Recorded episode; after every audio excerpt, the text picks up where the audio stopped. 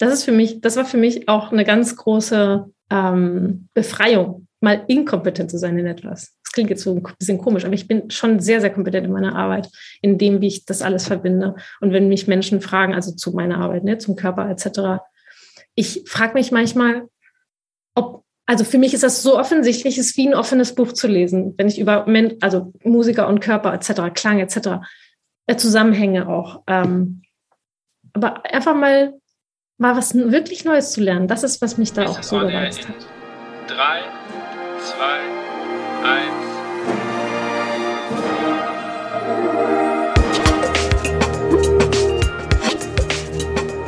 Herzlich willkommen bei On Air, dem Blasmusik-Podcast.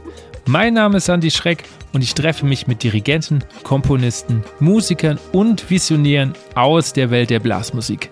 Wir sprechen über Ansichten, neue Ideen, das Leben und natürlich Musik. Willkommen, schön, dass du da bist bei einer neuen Folge von On Air. Und bevor ich zu meinem heutigen Gast komme, wie immer der Supporter. Das ist, wie in den letzten Folgen auch, Buffet Grandport, Europas größtem Hersteller von Blasinstrumenten. Wenn du da draußen jetzt an Blasinstrumenten interessiert bist und sie aber nicht nur spielen willst, sondern auch bauen willst, sowohl Holz- als auch Blechblasinstrumenten Macher lernen willst, dann bist du bei Buffet Grandport genau richtig. An den beiden Standorten in Markneukirchen und Geretsried bilden sie dieses Handwerk schon seit Jahrzehnten aus und stehen auch für Tradition und Innovation im Instrumentenbau. So haben sie beispielsweise erst vor kurzem ein neues Ventil für die Posaune entwickelt, das Icon Valve. Wenn du jetzt daran interessiert bist oder an weiteren aktuellen Stellenangeboten, dann melde dich einfach bei Buffet Grandport oder schau direkt auf die Homepage www.buffetgrandportgroup.com. Das verlinke ich natürlich auch in den Show Notes. Meine heutige Gästin ist Maria Busquet. Maria kenne ich über Instagram. Sie ist Lehrerin unter anderem für Resonanzlehre. Sie kommt eigentlich gar nicht mal vom Bläserbereich. Sie ist eigentlich Pianistin, aber arbeitet mittlerweile mit ganz vielen Bläsern, Sängern, Pianisten, also mit allen Musikern unterschiedlichem Couleur zusammen. Ich dachte, wir reden ganz, ganz viel über Körperarbeit, aber es wurde dann doch eine sehr, sehr breite, tiefgründige Folge. Also es ging um natürlich Üben mit dem Körper, es ging um Umgang mit Ängsten, mit Vertrauen, es ging um Klangarbeit, es ging aber auch um Hören und Zuhören. Das war auch so eine Sache, die so ein bisschen von mir kam, weil mich das im Moment immer wieder umtreibt, wie wir Menschen gerade miteinander umgehen da hat auch Maria mich so ein bisschen in eine neue Sichtweise ge, ja, gezogen. Und es geht um Bewusstsein im Raum, um wie bin ich überhaupt präsent. Es geht aber auch um Beziehungsarbeit. Und sie erzählt ihre spannende Lebensgeschichte, denn sie war eigentlich Spätanfänger. Sie hat erst mit 17 beschlossen, überhaupt klassische Musikerin zu werden und wie das geht und was das vielleicht auch mit ihr macht, vielleicht auch mit ihr gemacht hat und wie sich das in ihrer heutigen Arbeit auswirkt, das erzählt sie in diesem Interview und jetzt wünsche ich euch viel Vergnügen. Meine heutige Gästin ist in Barcelona geboren und hat dort ihr Studium für Klavier- und Musiktheorie abgeschlossen. Weiter ging es mit ihrer Ausbildung in Berlin an der Universität der Künste und in den verschiedensten Meisterkursen. Neben Wettbewerben, auch in zeitgenössischer katalanischer Musik, verschiedenen Konzertreihen, unter anderem für das Schleswig-Holstein Musikfestival, hat sie sich in Berlin und Barcelona sehr für die Szene der neuen Musik beteiligt. Darüber hinaus wird sie regelmäßig eingeladen, an besonderen Education-Projekten der Berliner Philharmonie mitzuwirken. Mittlerweile ist sie freischaffende Cembalistin, Musikercoach, zertifizierte Resonanzlehrerin, Trainerin und unterstützt Musiker aller Instrumente, Gesang und Dirigieren. Erst letztes Jahr hat sie ihr erstes Buch geschrieben und sie bezeichnet sich selbst als die Flow-Flüsterin. Das alles bildet wahrscheinlich nur einen Bruchteil von Jap und ich freue mich, dass wir es endlich geschafft haben und jetzt reden können und sagen herzlich willkommen, Maria Busquet. Vielen Dank für die Einladung. War alles richtig, oder? Ja, eigentlich schon. Also es ist ähm, schon so eine alte Bio. Tatsächlich höre ich das, also wenn ich das jetzt so nochmal zurückhöre, weil äh, ich habe mich, ich, ich spiele Cembalo als Hauptinstrument ja schon seit über zehn Jahren. Mhm. Wobei jetzt gerade habe ich auch mit dem Spielen so eine Pause gemacht, auch so ein bisschen vor Corona. Ähm, aber ich habe tatsächlich in, der, in meiner Klavierzeit sehr viel neue Musik gespielt. Also mein Lehrer war ja auch Komponist und so und ähm, hat mir dann auch ein Stück von sich geschenkt, als ich Abschluss gemacht habe okay. und so. Das war sehr cool. Genau. Und aber an sich stimmt alles, ja. Sehr schön.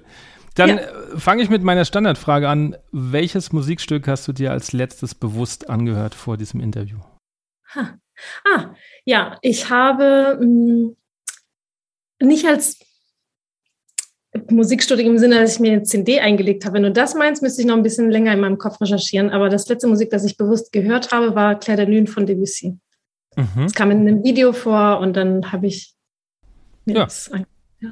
ja, ist ja auch bewusst. Also man muss ja nicht deswegen eine CD oder so einlegen. Es geht nur darum, bewusst Musik wahrzunehmen, weil ich mir denke, wir hören so viel und hören aber eigentlich nie richtig zu. Ja, so ist es. Ja, das ist schade. Aber zum Zuhören komme ich noch nachher.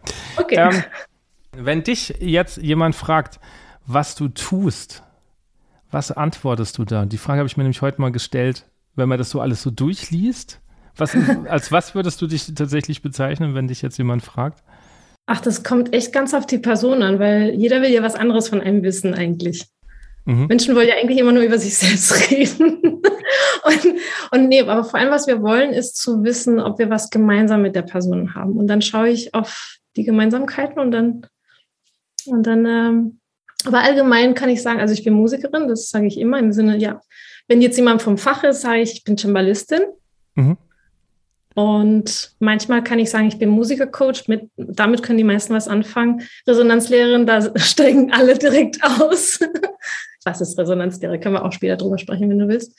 Sehr gerne. Und dann bin ich Autorin neuerdings, weil ich habe hier mein Buch geschrieben. Äh, ich habe das übrigens, das ist das Einzige, was nicht gestimmt hat. Ich habe das 2020 rausgegeben. Das ist jetzt mittlerweile doch. Oh, stimmt, das ist schon 22. Durch die Pandemie verliere ich da völlig den Überblick. Das ist, ähm, okay, aber knapp, knapp vorbei. Alles gut, alles gut. Ich habe sogar einen literarischen Agenten, also im Sinne, ich fühle mich schon echt wirklich mittlerweile als Schreiberin, Autorin. So, ich, ähm, und ich schreibe jetzt gerade an meinem zweiten Buch und es sind etliche Bücher in Planung. Also ich wünsche, ich hätte Zeit für jetzt alles gleichzeitig zu schreiben, aber ich kann immer nur ein Buch auf einmal schreiben. Also das ist so ein bisschen mein Leben, sehr viel schreiben und unterrichten. Also was ich mache jetzt aktuell ist mehr Profi-Unterricht, also mit Musikern zu arbeiten mhm. ähm, am Klang und am ja, Flow und das alles, äh, was wir wahrscheinlich auch miteinander besprechen werden, Resonanz etc. Als was siehst du dich selber, als Musikerin oder Autorin, wenn du das so betonst? Beides. Ich stecke mich nicht in eine Schublade, sondern ich, ich, ich, bin gerne in mehreren Schubladen gleichzeitig. Das ist eben auch ein hm, Merkmal von mir, dass ich über so ein bisschen zu Hause bin. Ich fühle mich tatsächlich in vielen Bereichen zu Hause und ich verknüpfe sie in meiner Arbeit. Mhm. Das ist mein Beitrag. Also viele schätzen das auch an mir, an meinem Unterricht, dass ich Verknüpfungen schaffe, wo eigentlich gar keine sind, weil ich mich in so vielen Bereichen zu Hause fühle. Auch in meinem Leben. Ich bin ja, man hört ja, akzentfrei Deutsch sprechend, aber ich bin ja Spanierin mit spanischen Eltern und spanischen Vorfahren, in Spanien geboren, äh, ich habe auch, ich bin natürlich sprach, äh, zweisprachig aufgewachsen, aber ich verbinde eben diese beiden Welten. Selbst meine beiden Eltern sind nicht aus den gleichen Regionen in Spanien, das sind auch ganz unterschiedlich, Nord-Süd sozusagen. Und da verbinde ich das auch so ein bisschen katalanisch, Spanisch. Und es ist so ein bisschen, so mein Leben ist Verbindung eigentlich schaffen. Also wirklich aus dem Gefühl heraus, dass ich wirklich alles gut verstehen kann. Ich kann mich überall zu Hause fühlen. Aber manche, die sich eben nicht überall zu Hause fühlen, denen ein bisschen so ein bisschen die Verknüpfung mhm. bereitstellen. Ähm, zwei Fragen. Erstens, äh, war das schon immer so als Kind, dass du so, so Dinge verbinden wolltest? Wollten, weiß oder, ich oder nicht. halt oder unbewusst halt so Dinge, super, ich nehme das und ich nehme das, weil mich das interessiert und ich mache dann Dinge daraus. Hm, ich fange mal an mit nicht wollen, sondern müssen. Okay. Weil zu Hause wird Spanisch gesprochen. Ich ich bin, wir sind nach Bonn gezogen in Deutschland, als wir, als ich acht war und zu Hause wurde Spanisch gesprochen, draußen wurde überall nur Deutsch gesprochen. Ich musste das erstmal in mir so zurechtfinden, was, also die Verknüpfung in mir schaffen überhaupt. So, was ist das ständig diese Sprachen rein und raus, ne? Wie alt warst du da? Acht, als, als wir da hingezogen sind. Okay. Bis 13. Waren fünf Jahre in Deutschland.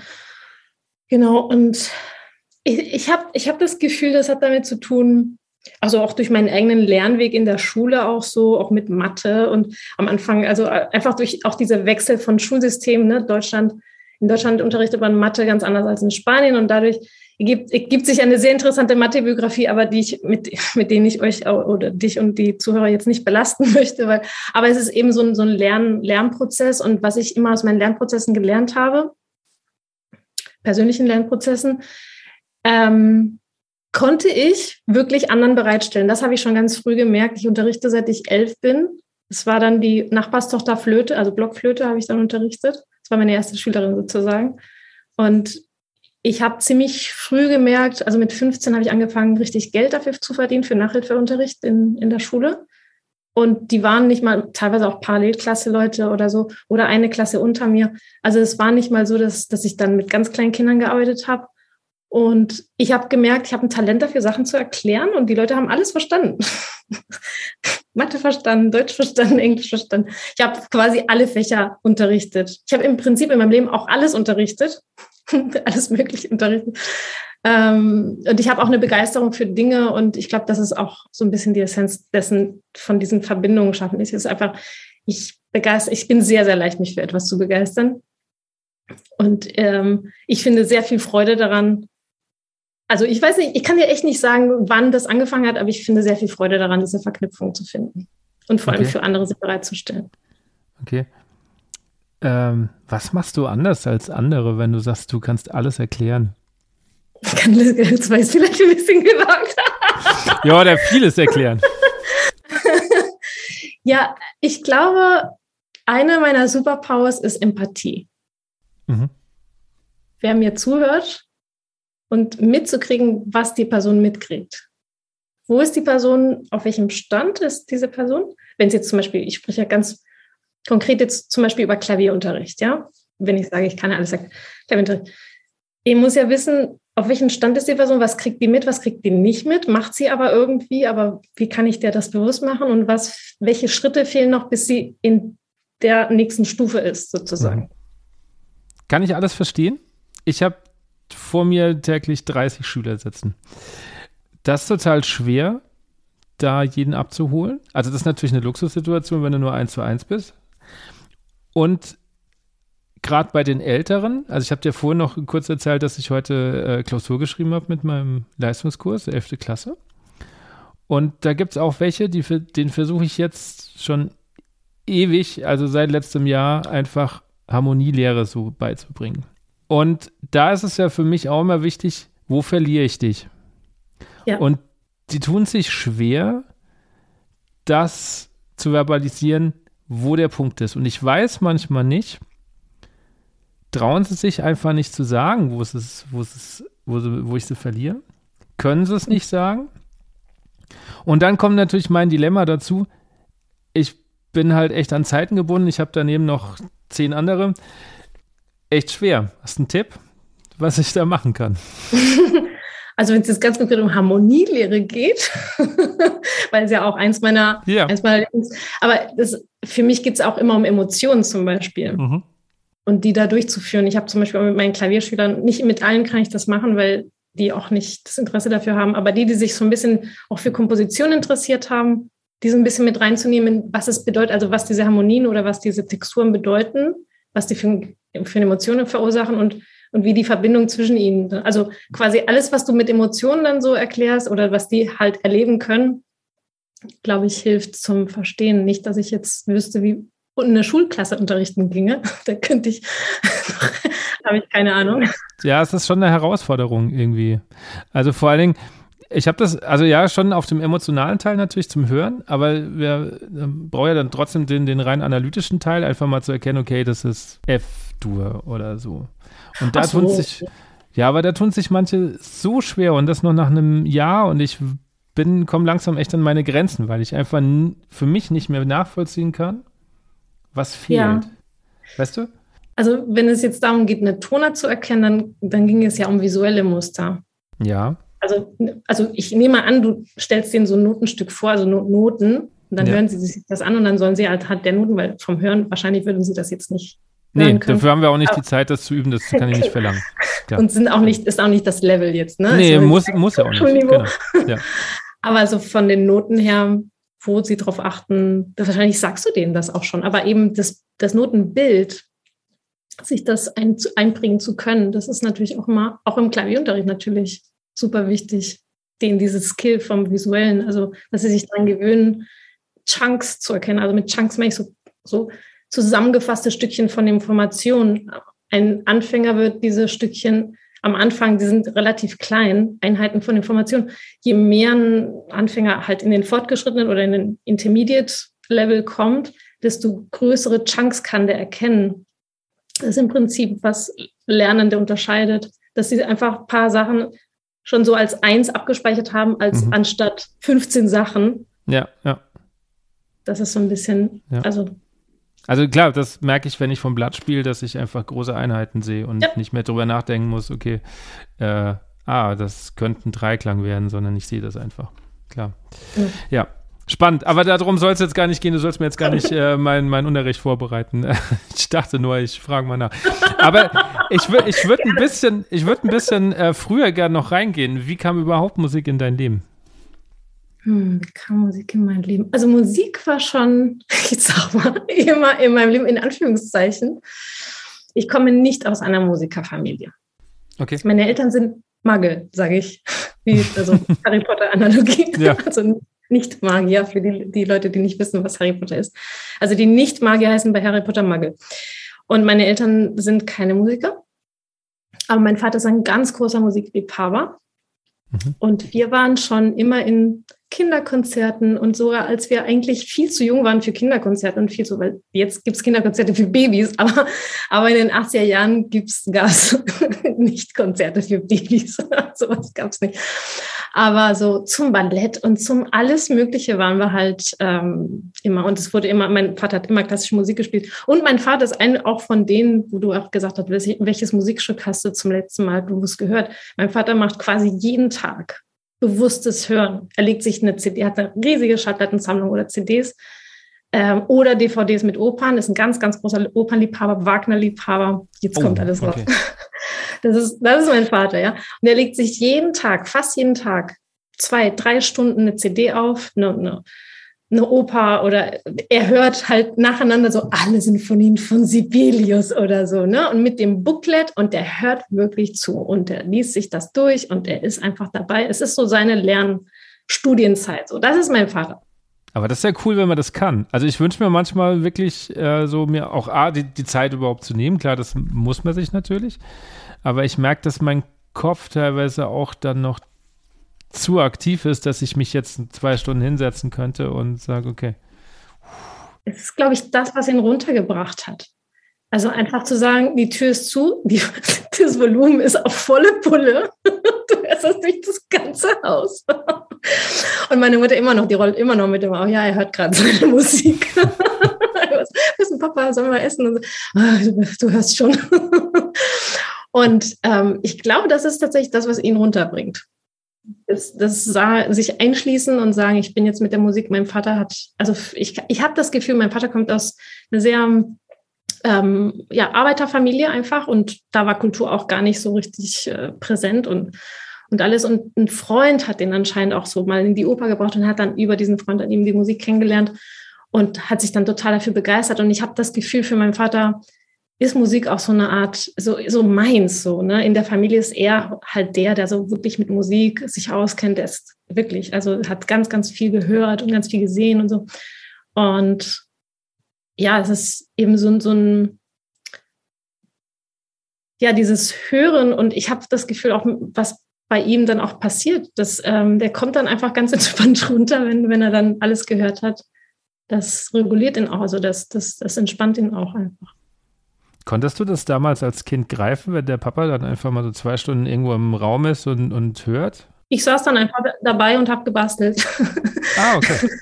Ich habe ganz viel gebastelt oder was auch immer alles gemacht. Ähm, ich war dann, wie gesagt, in den, wir waren in den Opern, wir waren in den Kinderkonzerten, wir waren überall, auch im Kino, alte Filme. Mein Vater liebt einfach auch, auch all diese alten schwarz-weiß und so. Alles, was nach den 60er Jahren gemacht wurde, ist total suspekt. So, so nach dem Motto. Das heißt also, ja, genau, das war einfach immer irgendwie präsent. Oder, oder ähm, auch Radio, beim Frühstücken wird dann immer Klassikradio gehört oder so. Okay. Und wann ging es dann los mit Klavier bei dir?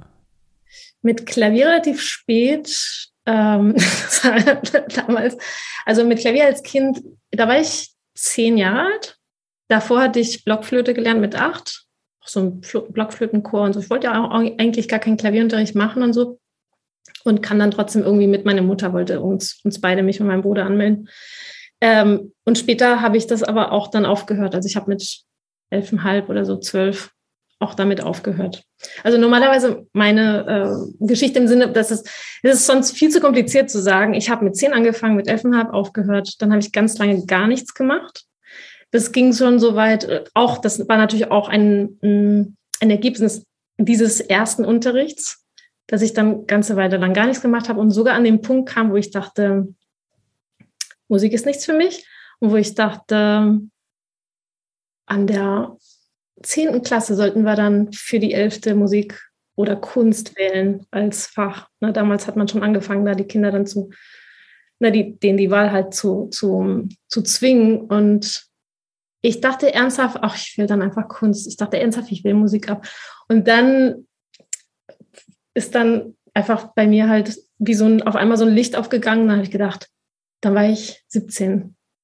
Also ich ich habe dann irgendwie so ein bisschen angefangen zu klimpern wieder und habe dann mir so alte Stücke so beigebracht. Aber dann mit 17 hatte ich so wie so einen ziemlich starken Flash, wo ich gesagt habe, boah, nee, ich will das zu meinem Leben machen. Ich will Klavier spielen. Ich will wirklich wieder zum Klavier zurück und ich will Klavier spielen. Und das war ein super, super starker Moment. Und da war ich 17 Jahre alt. Das heißt, jetzt sage ich, ich habe mit 17 angefangen, was ja auch auf, am Ende auch wirklich stimmt, weil ich hatte natürlich von den Fingern her habe ich alles von vorne lernen müssen. Natürlich, was ich jetzt auch gerade alles geschildert habe, also der ganze musikalische Haushalt, ohne dass meine Eltern jetzt irgendwie an Musik beteiligt waren, das hat natürlich dann, das war natürlich der Samen, das war natürlich äh, da war schon ein fruchtbarer Boden. Ne? Aber mit 17 tatsächlich war ich zum ersten Mal so richtig, wo ich gesagt habe, okay, ich muss jetzt quasi von Null anfangen. Und das war der Start tatsächlich dann ins Klavier. Und dann bin ich richtig in die Musik reingestürzt. Dann habe ich Klavierunterricht, dann wollte ich Klarinette auch noch und Musiktheorie und Chor und Singen und alles. Und dann habe ich alles gemacht. Alles, was, okay. was ich konnte. Ähm, ich habe heute einen Artikel von dir auf deiner Seite gelesen. Und da hast du den Satz geschrieben, ähm, dass du das Klavier verworfen hast, was du gerade erzählt hast, weil du dachtest, Klavier und so passt nicht zu dir. Was, was meinst du, das passt nicht zu dir? Na, das war offensichtlich die Meinung, als ich aufgehört habe. Ja.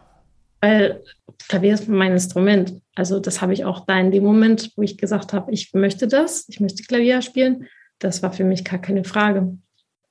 Aber es war so ein bisschen dieses Inkompetenzgefühl während des Klavierunterrichts, also des ersten Klavierunterrichts als Kind, dass man kommt ja an so Stellen, wo man dann so Schwierigkeiten hat. Ne? Und diese Lehrerin konnte, die ich damals hatte, konnte mich nicht wirklich abholen und mir helfen, diese zu überwinden. Und zurück blieb tatsächlich so ein Gefühl, einerseits, ich wurde irgendwie sehr geschätzt von der, ich fühlte mich, also irgendwas musste auch gut gefallen haben, aber andererseits fühlte ich mich total inkompetent. Ich fühlte nicht, dass ich das kann selbst wenn ich das konnte, in Anführungszeichen, von vorne bis hinten mein Stück ohne Fehler durchspielen, mhm. ich hatte immer das Gefühl, ich kann das irgendwie. Ich habe, ich weiß es nicht.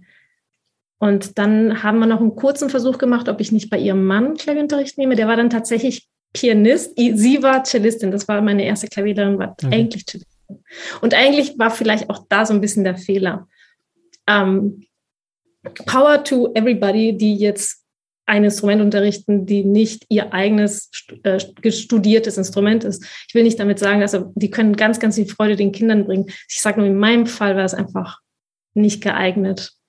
Aber für den Ehemann als Pianist mit mir zu arbeiten, ich habe schon so ein bisschen, es war schon okay, aber es hat mich nicht wirklich dann am Ende, es war vielleicht ein bisschen zu spät, um mich dann richtig zu bekehren mit diesem Unterricht. Also ich glaube, eher seinen Unterricht hätte ich tatsächlich mehr genossen im, Nach im Nachhinein, aber gut. Was hat, dir dann gefehlt, wenn du sagst, okay, auf der einen Seite hast du dich gewertschätzt gefühlt und du konntest deine Sachen spielen, aber irgendwie hattest du das Gefühl, du kannst nichts. Also ich ja. kann es noch nicht so greifen. Also was, was hat dir dann noch gefehlt?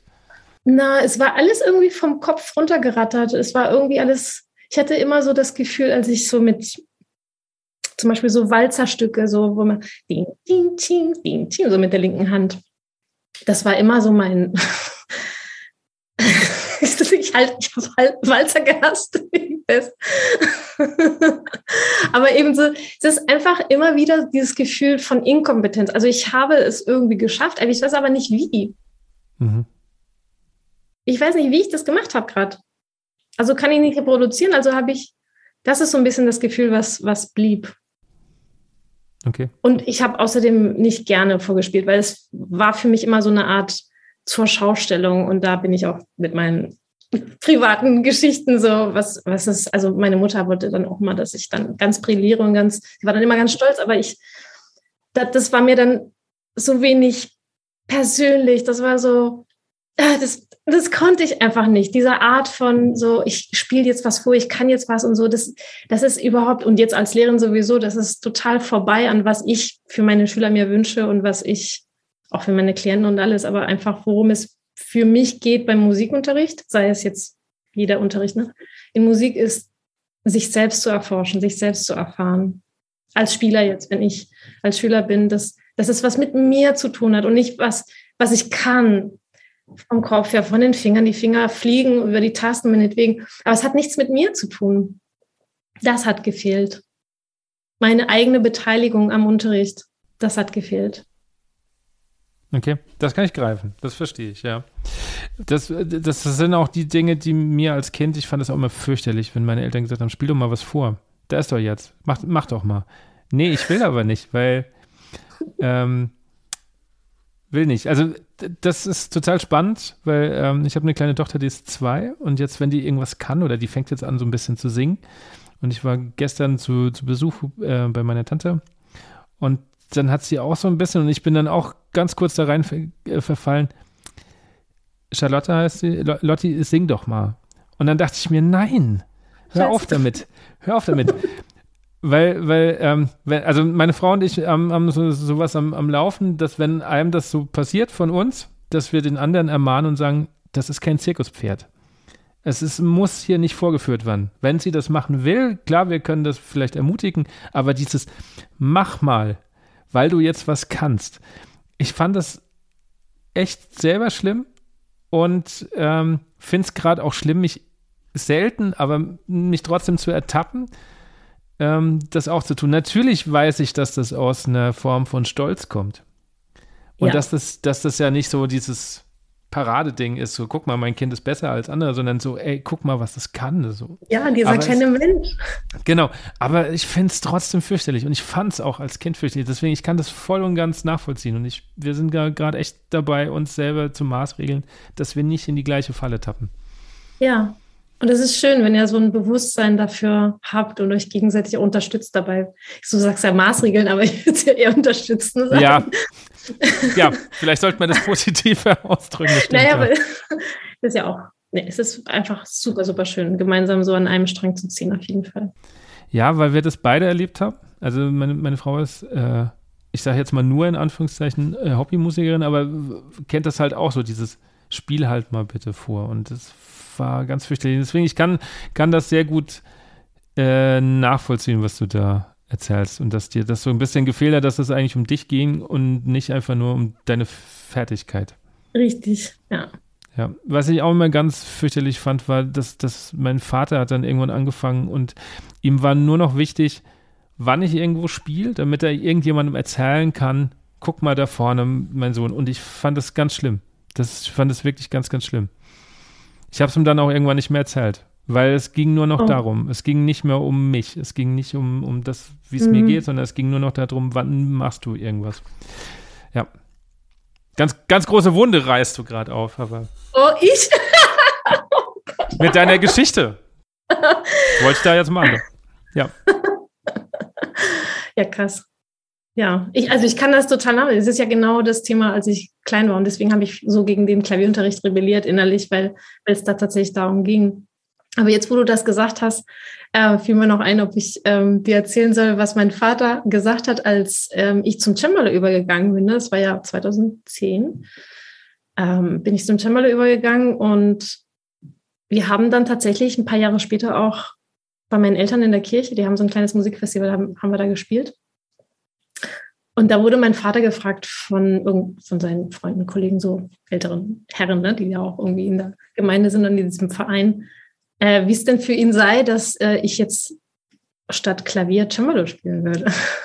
Und dann meinte er so, ich mache mir nicht so viel aus dem Cembalo. Okay. ohne, ohne, wirklich zu merken, dass, es, dass deine Tochter davor steht. Ich, saß ja da, ich stand ja davor. Ähm, aber ich finde es eben diese Natürlichkeit zu sagen, ja, also wie gesagt, der, die haben sich auch immer sehr, wenn ich da gespielt habe, immer sehr, sehr interessiert und so.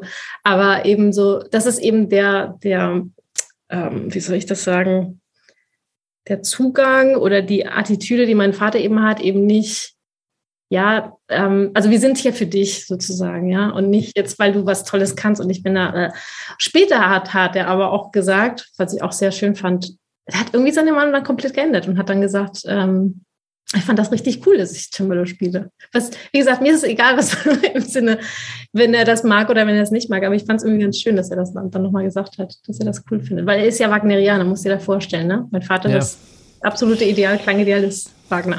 Gut, und dann kommst du mit so einem Barockinstrument um die Ecke und sagst, guck mal hier. so schön, schön dünn. Ja, genau. Verglichen mit schön fett. genau, aber nee. Ja, ich kann das nachvollziehen was hat dein Vater oder generell deine Eltern gesagt, als du plötzlich dann mit 17 ankommst und sagst, ja, Moment, Klavier ist doch was und ich möchte sogar noch beruflich machen? Mhm. Also dadurch, dass Klavier oder Musik ähm, in der Familie so, schon so einen hohen Stellenwert hatte, waren sie erstmal positiv zugewandt, mhm. aber keiner von uns wusste, was es bedeutet, Musiker zu sein. Keiner von uns. Also die Idee, dass Maria jetzt demnächst, anstatt wie die Mitschüler auf die Uni zu gehen und irgendwas zu studieren, bleibt sie zu Hause und übt Klavier, bis sie die Aufnahmeprüfung schafft. Nächstes Jahr. Also es ist schon so, okay, was macht sie dann da? Guckt sie ja. dann, guckt sie da vom Fernseher stattdessen oder, oder übst du tatsächlich morgens Klavier? So ist auch. Aber eben dieses ganz große Vertrauen, das mir meine, meine Eltern auch gegeben haben, in so, ja, du machst das. Also da habe ich schon immer und vielleicht ist es das, was ich jetzt schon einfach immer wieder spüre. Ich habe immer dieses, dieses Vertrauen gespürt, meine Eltern in meine Fähigkeiten zurechtzukommen, in meine Fähigkeit einfach das zu schaffen, was ich mir vornehme. Und sie haben einfach immer gesagt, ja, mach das, das, das ist gut. Und dann kommt noch hinzu, dass Bildung in meiner Familie einen hohen Stellenwert hat, weil meine beiden Eltern sind auch so ein bisschen aus, von ihren Familien haben sich so, auch so ein bisschen weiterentwickelt. Mein Vater ist auch der Erste, der studiert hat in der Familie. Meine Mutter hat zwar nicht abgeschlossen, aber auch eine der wenigen, die studiert hat. Und Bildung ist einfach ganz groß angesehen. Es gab immer finanziell, egal wie es uns ging finanziell, für Bildung und für Kurse gab es immer Geld. Nicht für Urlaub, aber auch für Bildung. Ja, aber das bringt einen halt weiter. Also ja, genau. Also deshalb, also dann lieber mal auf einen Urlaub verzichtet. Also finde ich gut, finde ich schön dass das ja. so, so war. Nicht, dass meine, meine Eltern nicht in Urlaub gefahren wären, auch Nee, schon, das nicht, aber, weil, weil du gesagt hast. Ja. ja. Ja, und sie waren einfach sehr positiv zugewandt. Niemand hatte Ahnung, was es bringen würde, aber am Ende waren mhm. wir doch alle sehr happy, dass ich das so gemacht habe. Das heißt, du hast auch nie gezweifelt mit 17, dass das klappen könnte, weil äh, für, für als, also für einen klassischen Musiker ist ja 17 eigentlich, ja, da fängt man nicht nochmal an. Ähm, ich musste erstmal in, meine, in meinem Kopf zusammenbringen, klassischer Musiker mit 17, also im Sinne, also du meinst, ja. Ähm, tatsächlich habe ich in der Zeit, ich glaube, das war ein Jahr vorher oder vielleicht war das im selben Jahr. Ich kann mich nicht mehr so an eine Zeitleiste erinnern, aber meine Eltern, mein Vater ist ja der Wagner-Gesellschaft, und ich möchte die ganze Zeit eigentlich auf meine Eltern in diesem Podcast. Das ist mir auch noch nie passiert. Aber ist das super. Nee, nee. Ähm, und zwar, mein Vater ist in der Wagner-Gesellschaft, ähm, katalanische Wagner-Gesellschaft gewesen oder ist. Weiß nicht, ob es die noch gibt, die Gesellschaft, weil es ist einfach ein bisschen auch kompliziert alles. Ähm, und die haben regelmäßig Konzertreihen veranstaltet. Und eine davon, da haben sie eine Dame eingeladen. Ich sage jetzt nicht, wer das ist, weil ich habe mit ihr auch natürlich immer wieder gesprochen und ähm, das Thema ist auch, also wie gesagt, ich, ich lasse es jetzt mal offen, wer das ist. Wenn ich später mein Buch über Spätanfänger rausbringe, weil das ist auch nochmal ein, ein Buchprojekt, dann äh, mit ihrer Erlaubnis werde ich sagen, wer das ist. Aber auf jeden Fall haben sie eine Pianistin eingeladen, eine Dame, die war damals vielleicht Mitte, Ende 40 oder so. Und die hat äh, irgendwelche List-Transkriptionen von Wagner, ne? so was man dann so macht als Pianist. Und stellt sich raus, diese Dame hatte mit 15 angefangen. Und wir durften die quasi hosten abends. Also das war ja so ein privat organisiertes ne, Festival und so. Und dann war die dann äh, jeden Abend wo, zu, also wo äh, eingeladen zum Abendessen oder so. Ne? Und dann war sie dann einmal bei uns oder vielleicht sogar zweimal in der Woche. Und und dann habe ich mit der total connected und die hat mir gesagt, ja, das geht, Maria, das, ich war 15 und so und so. Und dann hat sie mir die Geschichte erzählt, wie sie angefangen hat. Ich war davon ganz begeistert. Sie war eine Top-Spielerin, also wirklich, also wer, wer List-Transkription spielt, ähm, der weiß, wovon ich rede. Das ist irrsinnig schwer, auf dem Klavier zu spielen. Und sie hatte außerdem die Alkan-Sonate eingespielt. Das ist ein, also das, dieses Spiel, das Stück galt ganz lange als unspielbar von, äh, ich weiß nicht mehr, wie, wie mit Vornamen heißt, ähm, Alcan, zu einem äh, Komponisten. Ähm, und die hatte das, die Sonate eingespielt und hatte mit 15 angefangen. Und das hat mich dann ganz motiviert. Ich war dann mit ihr in Kontakt geblieben. Und ich habe ihr immer wieder geschrieben. Wir haben so eine Brieffreundschaft gehabt. Und, Freundschaft kann man wohl kaum sagen, aber im Sinne, weil sie war ja die Konzertpianistin und ich war halt so eine kleine Vorstudentin. Und ich habe ihr immer wieder so ein bisschen erzählt, wie es mir ging. Sie schrieb auch immer wieder zurück. Manchmal so zwei, drei Monate später. Aber Briefe, ne? Richtige Briefe, ne? Damals hat man sich Briefe geschrieben. Und sie hat mir dann immer zurückgeschrieben und immer wieder, ja, gib mir doch, sag mir weiter, wie es weitergeht und ich wünsche dir da viel Glück und so weiter. Es war immer sehr aufbauend und dieser Kontakt hat mich eigentlich auch so ein bisschen genährt. Also so emotional, weil natürlich wusste ich nicht, dass alles wird und dass ich voll Pianistin werden kann. Ich wünsche es mir natürlich. Und ich hatte auch Lehrer um mich herum, die mich unterstützt haben da drin. Ähm, aber natürlich, gleichzeitig gab es ja auch die Rückmeldung, es ist zu spät, das wird nichts mehr. Der Zug ist abgefahren. Ich habe so viele Züge abfahren sehen in der Zeit. Ich kam mir vor wie auf dem Hauptbahnhof. Ist, wenn jeder von links und rechts sagt, der Zug ist abgefahren, ja, das sagt man ganz, ganz viel. Hier sagt man das auch, aber in Spanien sagt man das ganz, ganz viel. Zug ist abgefahren. Ja, also das, das wäre nämlich meine nächste Frage gewesen. Wie ist das als Spätanfängerin in ein Studium zu gehen, ähm, das dann auch zu schaffen und dann wahrscheinlich mit, mit Menschen konfrontiert zu sein, die das halt schon deutlich länger machen und die mit Sicherheit dir solche Sachen sagen wie, ja komm, das kannst du, kannst du vergessen. Irgendwie. Nicht die Kommilitonen. Nö, aber es gibt ja auch. Die, äh, aber, aber die, die Profs, sozusagen, manche ja, Profs. Ja. Man muss natürlich gucken, dass man an einen Prof kommt, der einen wertschätzt und der mit einem was anfangen kann, was mein Glück war. Mein, mein Prof hat mich immer sehr unterstützt. Ich hatte zwei Lehrer auf dem Konservatorium. Also das, es war Konservatorium auf dem, ähm, es ist ja, in Spanien gibt es ja keine Hochschule an sich, wobei neuerdings ja, aber damals war das Konservatorium. Und der hat wirklich an mich geglaubt. Aber so, wie ist das für Spätanfänger zu studieren? Ähm, ich fange mal mit den Vorteilen an. Und zwar, mm, ich war immer außer Konkurrenz. Ich habe mich nie an anderen gemessen. Es war einfach, für mich gab es einfach nur Spielen und dieses Diplom irgendwann in der Hand halten. Gut spielen und das Diplom kriegen. Fertig aus. Nicht, ob ich eine 1,5 oder eine 2 kriege oder das war für mich das, da weiß ich, machen Leute sich Sorgen, machen Leute sich Gedanken, üben Leute speziell darauf, dass sie die so und so viel kriegen. Das ist, war sowas von egal. Und eigentlich, wenn man ganz ehrlich bin, guckt kaum jemand auf die Note. Nee, niemand. Also ich bin noch nie gefragt also worden, was ich da. Also ich habe ja noch, auch noch ein Diplom gemacht. Ich bin ja nicht nur Schulmusiker, sondern ich habe mein Diplom noch als, als äh, Instrumentalpädagoge gespielt. Ja. Aber da fragt mich keiner danach, was ich äh, weil das interessiert ja letztendlich nicht. Also entweder du spielst so, dass du Menschen berührst, Richtig. oder halt nicht. Da ist ja wurscht, ob du, ob du 1,0 hast und wenn es dann aber keinen juckt, dann kannst du halt sagen, ja, aber hier steht 1,0, das hatte ich jetzt zu jucken. Und dann sagst du, nee, halt nicht. Irgendwie. Ja. Also, aber ich, ich finde es das faszinierend, dass du das geschafft hast, dass du sagst, okay, nö, ich bin einfach für mich, ich äh, spiele einfach so gut ich kann und dieses ja. nicht messen, dass das ja. weg war. War ja keine Frage. Also mir fehlten, also auch im Vergleich, wenn ich jetzt übertriebenermaßen mit jemandem vergleiche, der mit sieben angefangen hat, was ja auch schon fast zu spät ist für man die Leute am Klavier. Aber dann fehlen mir halt zehn Jahre Repertoire, zehn Jahre Spielerfahrung, Vorspieler, zehn Jahre, wenn man Anfang 20 ist, ist einfach das halbe Leben. Das heißt, für mich war es, also ich habe ich hab von Anfängerstücken auch, ich habe einen großen Sprung gemacht von Anfängerstücken dann auf einmal auf mittelschwere bis fast fortgeschrittene Stücke, damit ich überhaupt diese Prüfung schaffe. Ich muss ja irgendwie das verlorene Zeit aufholen. Da bin ich schon fast bei den Nachteilen. Ne? So ein bisschen das Gefühl haben, oh, ich muss mich jetzt hier beeilen. War auch ein bisschen mit dem Studienplan, der dann auslief, der alte Studienplan, der neue Studienplan begann. Und ich wollte noch unbedingt beim alten bleiben.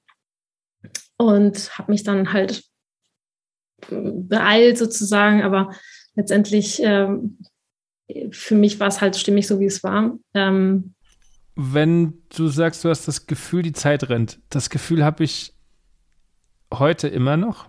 Also ich hatte das im Studium auch, weil ich, ich kam nicht zwingend von der Klassik.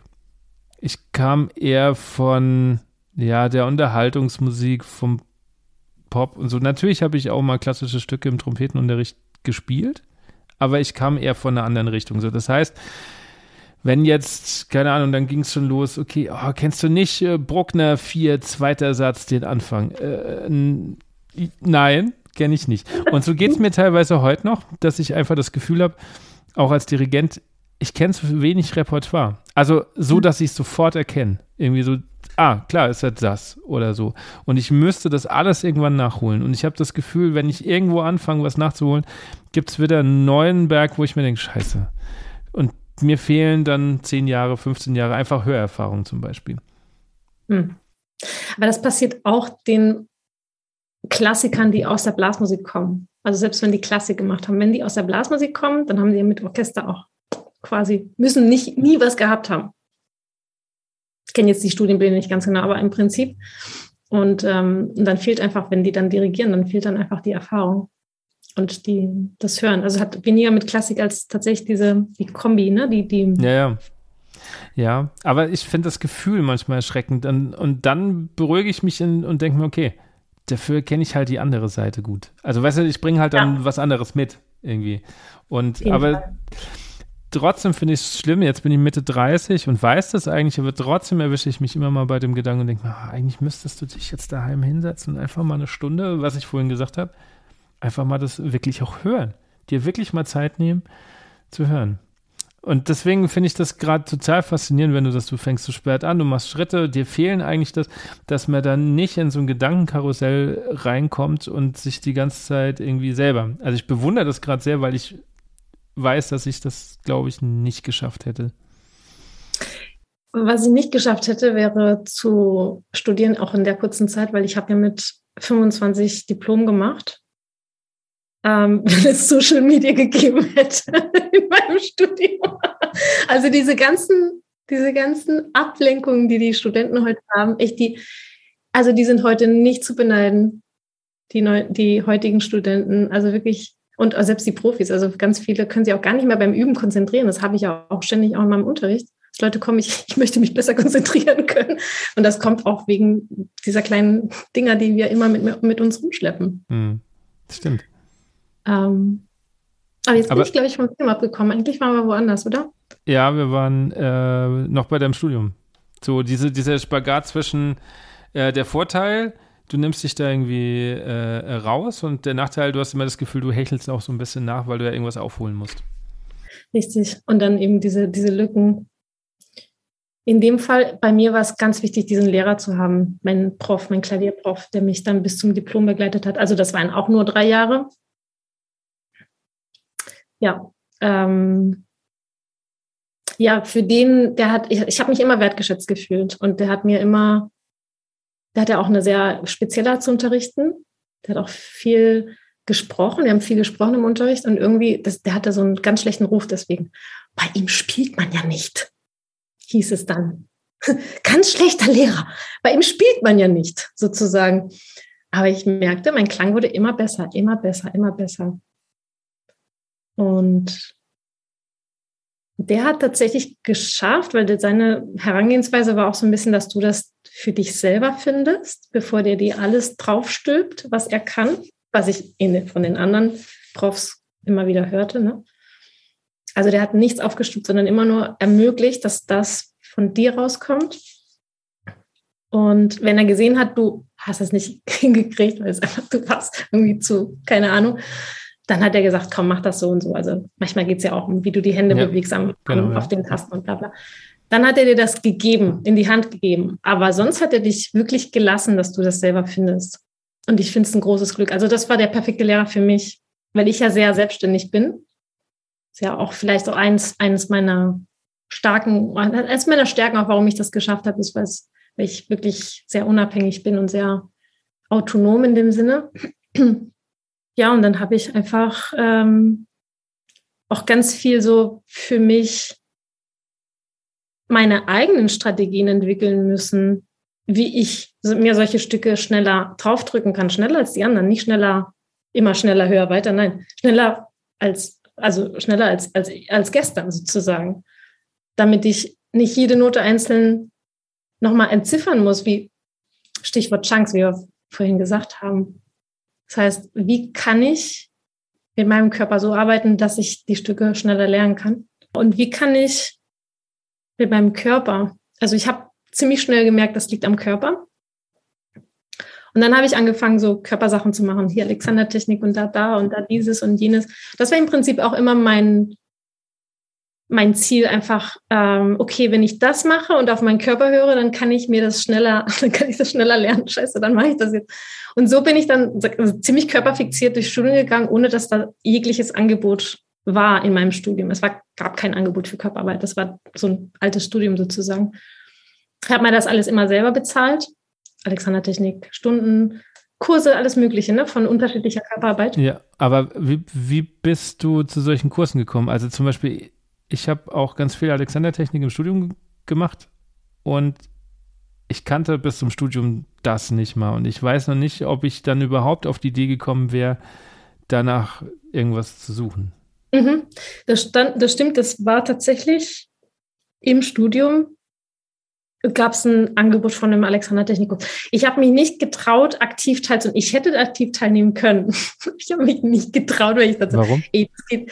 Naja, ich hatte damals noch mit, ziemlich mit Lampenfieber zu tun. Und mein, mein Lehrer hat mich animiert. Das war der erste Lehrer, den ich hatte. Das von, vorhin habe ich vom zweiten Lehrer gesprochen. Der erste Lehrer war am Anfang auch sehr, am Anfang sehr animiert. Er meinte, ja, natürlich, du kannst dann natürlich dich anmelden, aktiv und spiel doch und so, ist doch, ist doch cool. Und ich so, nee, nee, nee. Das war so, oh Gott, wenn mir dann da, wenn ich dann da rausfliege und so, weil wie gesagt, da fehlt mir auch die Erfahrung vorzuspielen oder ein bisschen. Und dann der Raum war voller Leute, so 25, 30 Studenten haben dazugehört, wenn einer da gespielt hat. Ähm, aber ich habe das wenigstens gesehen, dass es das gibt und dann habe ich halt danach eben auch mhm. Stunden genommen.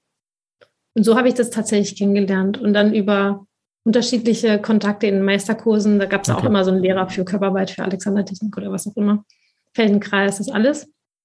Es war immer in diesen Unterrichtsangeboten für Musiker, das war dann immer mit, mit drin, ja.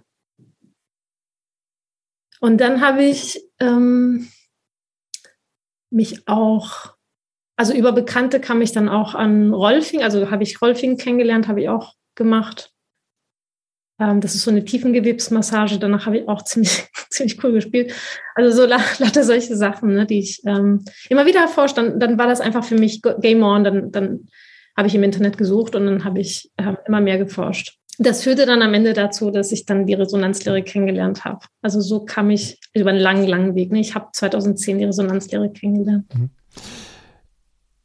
Ich finde es so schön, immer mehr Menschen zu treffen, die auch Verschiedenes ausprobieren, weil, also gerade aus dem Bereich, wo ich komme, so Blasorchester und so, wenn ich dann anfange mit solchen Dingen, Alexander Technik, und lass es nur Atemübungen sein, erlebe ich ganz oft, oh, jetzt kommt er mit so einem esoterischen Kram.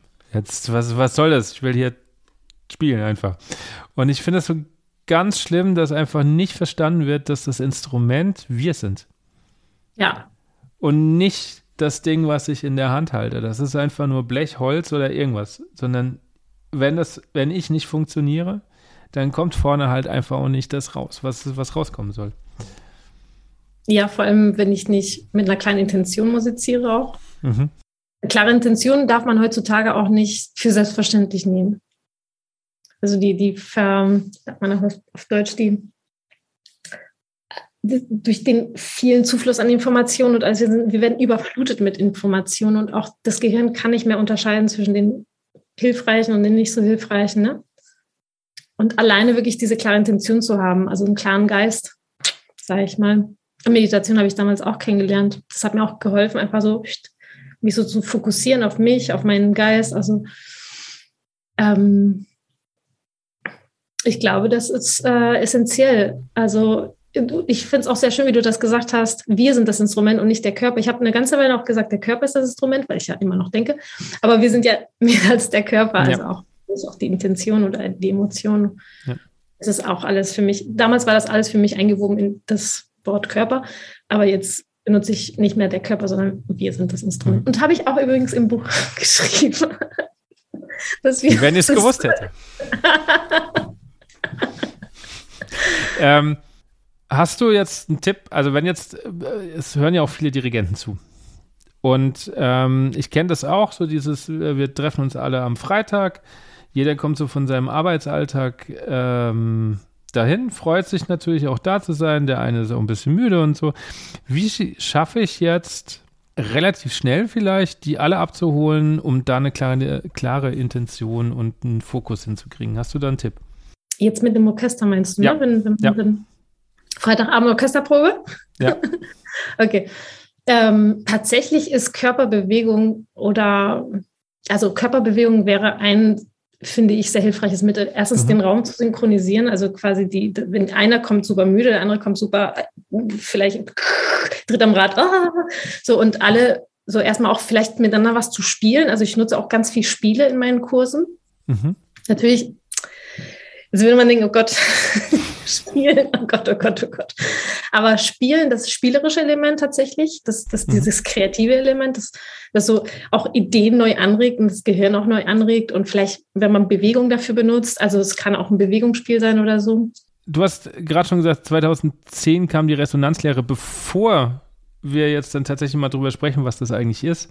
Ähm, ich habe gelesen, dass 2008 war dann quasi so ein äh, einschneidendes Erlebnis, das wahrscheinlich ja. da auch so ein bisschen hingeführt hat. Äh, auch ein bisschen genau und das knüpft auch an das Thema von den auch Selbstzweifeln im Sinne, weil du gesagt hast, ja, du hast du wusstest ja ganz genau, dass es klappt und so. Und ich hatte halt sehr viele Selbstzweifel, auch später, auch nach dem Studium noch.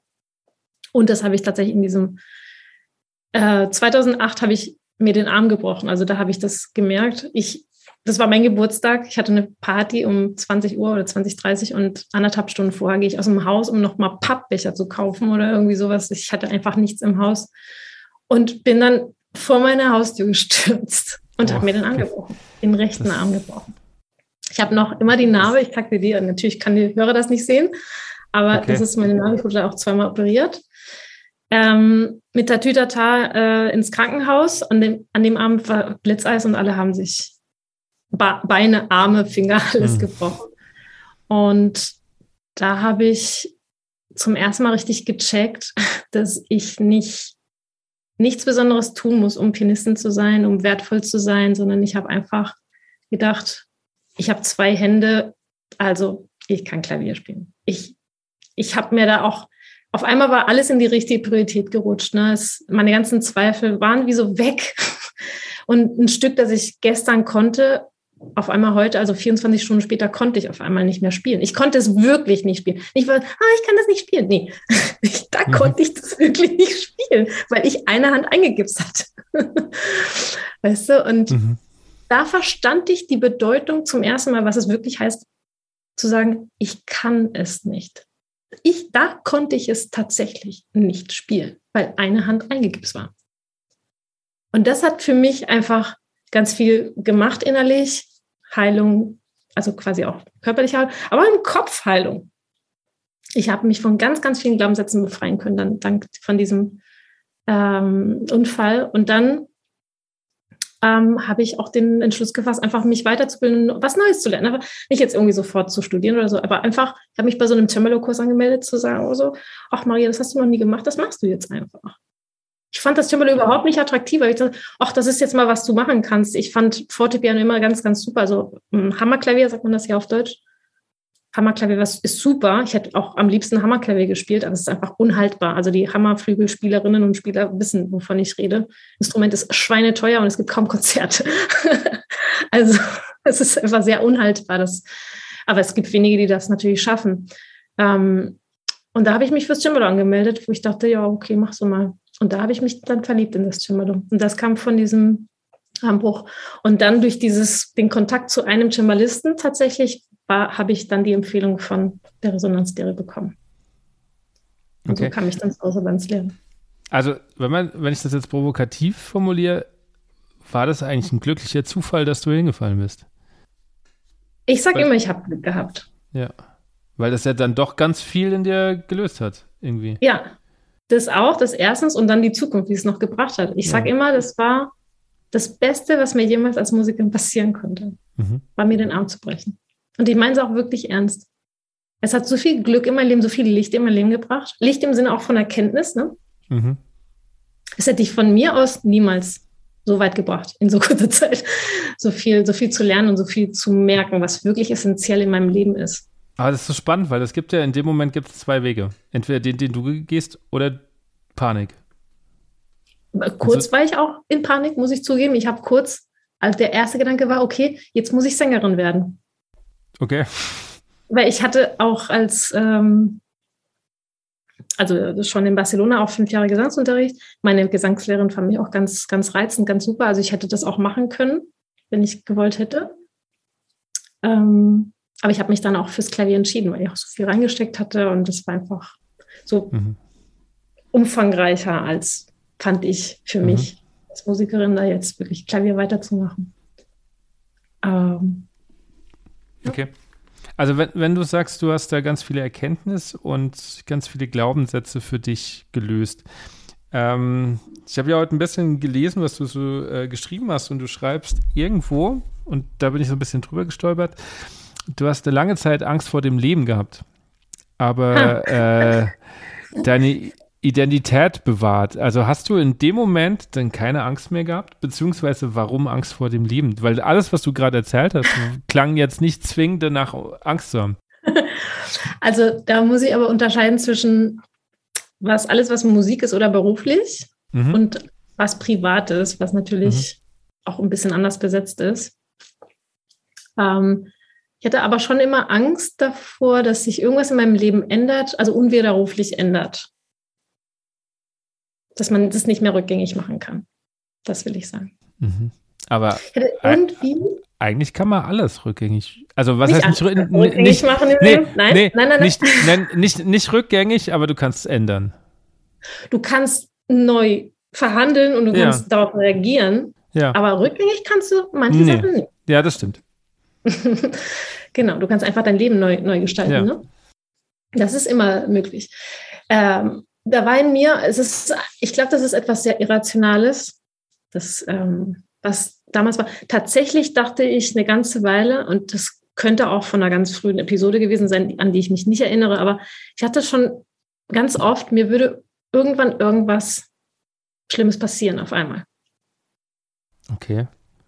Habe ich manchmal gedacht. Gut, war ja vielleicht gedacht, in dem Moment, als du den Arm gebrochen genau. hast, für, für, für kurze Zeit so. Dann habe ich mir nämlich gedacht, stimmt, und das, das könnte sowas sein, Maria, ne, was du dir gedacht hast. In dem Moment hat sich irgendwas in mir auch entspannt. Also insofern, das, ähm, aber das Angst vorm Leben ist, wie gesagt, eigentlich Angst vor den persönlichen Entscheidungen im privaten Leben und was es dann damit auf sich. Weil was du, wo du das gelesen hast in dem Text, heißt mein Leben als Croissant. Ja. Fand ich, total, fand ich total spannend, die Überschrift hat mich sofort genau. Und ich liebe Croissants. Und, ähm, und da habe ich mehr übers Private gemeint. Ich mhm. spreche auch ganz oft Dinge an, ohne sie wirklich zu benennen, also in meinen Texten, vor allem in der letzten Zeit.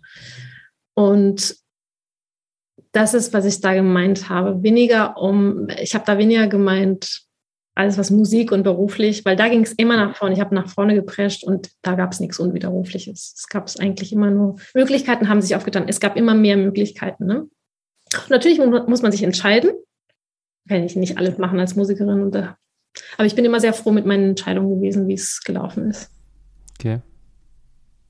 Finde ich total spannend, weil dass du beide Bereiche so trennst, auf der einen Seite so mutig und so straight und auf der anderen Seite dann irgendwie Angst und dann erzählst du noch, okay, eigentlich haben deine Eltern dir immer Vertrauen geschenkt. Also eigentlich kriegt man doch dann. Also ich weiß, es hört sich ein bisschen äh, gegensätzlich an, aber ich habe als Kind extrem viel Angst erlebt.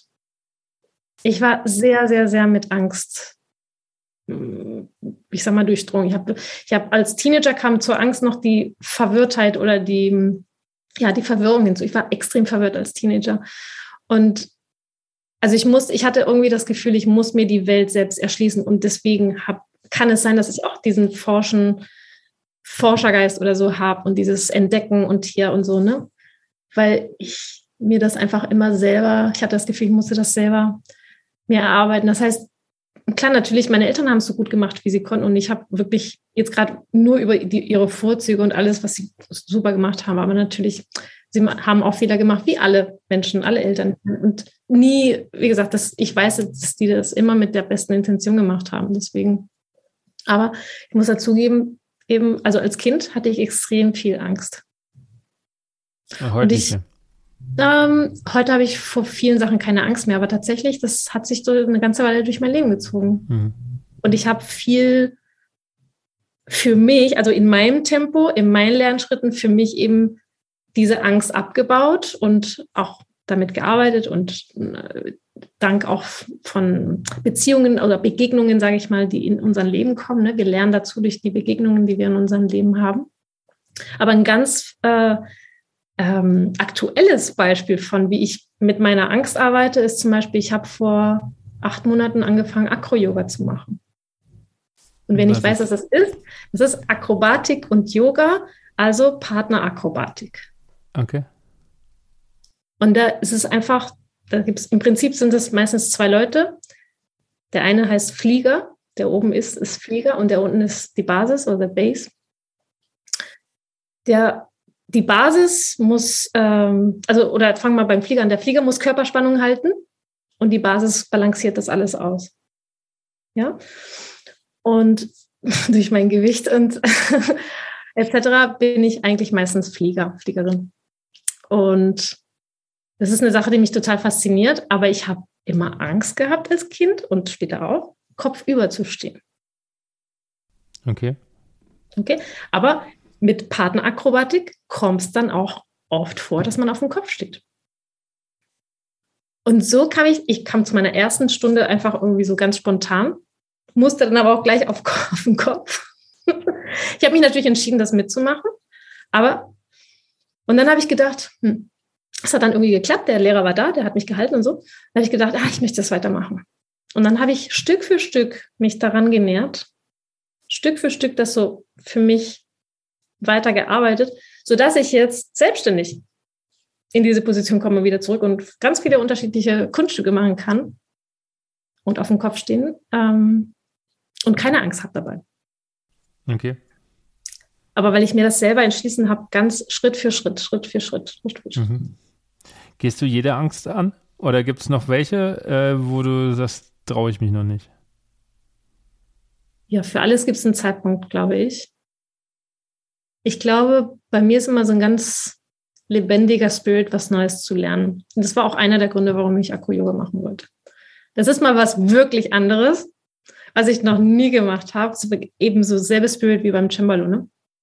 Etwas, was ich noch nie gemacht habe, etwas Neues lernen und einfach mal, einfach mal inkompetent zu sein in etwas. Einfach mal etwas nicht können. Das ist für mich, das war für mich auch eine ganz große ähm, Befreiung mal inkompetent zu sein in etwas. Klingt jetzt so ein bisschen komisch, aber ich bin schon sehr, sehr kompetent in meiner Arbeit, in dem, wie ich das alles verbinde. Und wenn mich Menschen fragen, also zu meiner Arbeit, ne, zum Körper etc., ich frage mich manchmal, ob also für mich ist das so offensichtlich, es ist wie ein offenes Buch zu lesen, wenn ich über Men also Musiker und Körper etc., Klang etc., äh, Zusammenhänge auch. Ähm, aber einfach mal, mal was wirklich Neues zu lernen, das ist, was mich da auch so gereizt hat. Mhm.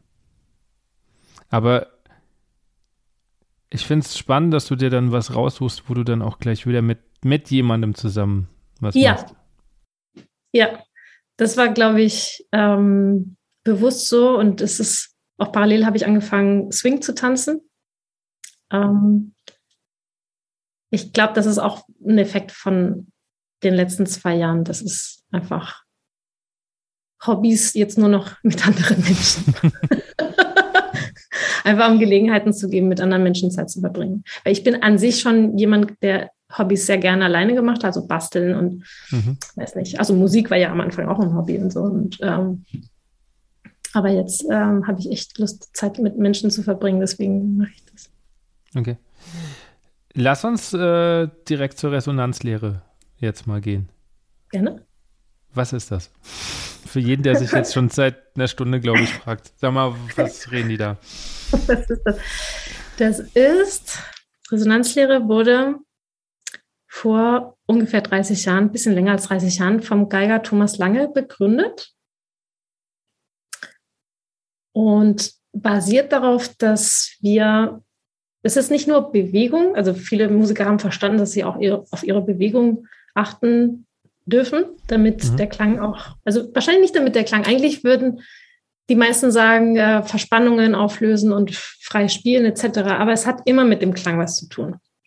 Also die Resonanzlehre verbindet Körperarbeit mit Klangarbeit, also im Sinne, dass wir immer sehen, hören können, Entschuldigung, hören können an unserem Klang, ob das, was wir tun, uns gut tut für den Körper. Mhm. Und da gilt der Satz, der Leitsatz der Resonanzlehre lautet, je müheloser die Bewegung, desto resonanzreicher der Klang. Okay. Oder kann man auch umgekehrt sagen, je resonanzreicher der Klang, desto müheloser die Bewegung. Also kannst du auch von beiden Seiten beleuchten, mhm. je nachdem, wie du tickst sozusagen. Ja. Da arbeiten wir mit dem Hören zum Beispiel, da arbeiten wir mit auch mit Bewegung, aber eben immer Bewegung für Klang. Genau, es gibt, um das noch zu vervollständigen, es gibt noch Körperübungen, die wir machen. Das ist eine ganze Reihe an Körperbewegungen vom ganzen Körper dann durch die ganzen Körpersegmente, Arme, hm, Beine, Kopf, Kiefer, alles. Die basieren auf einem physikalischen Gesetz.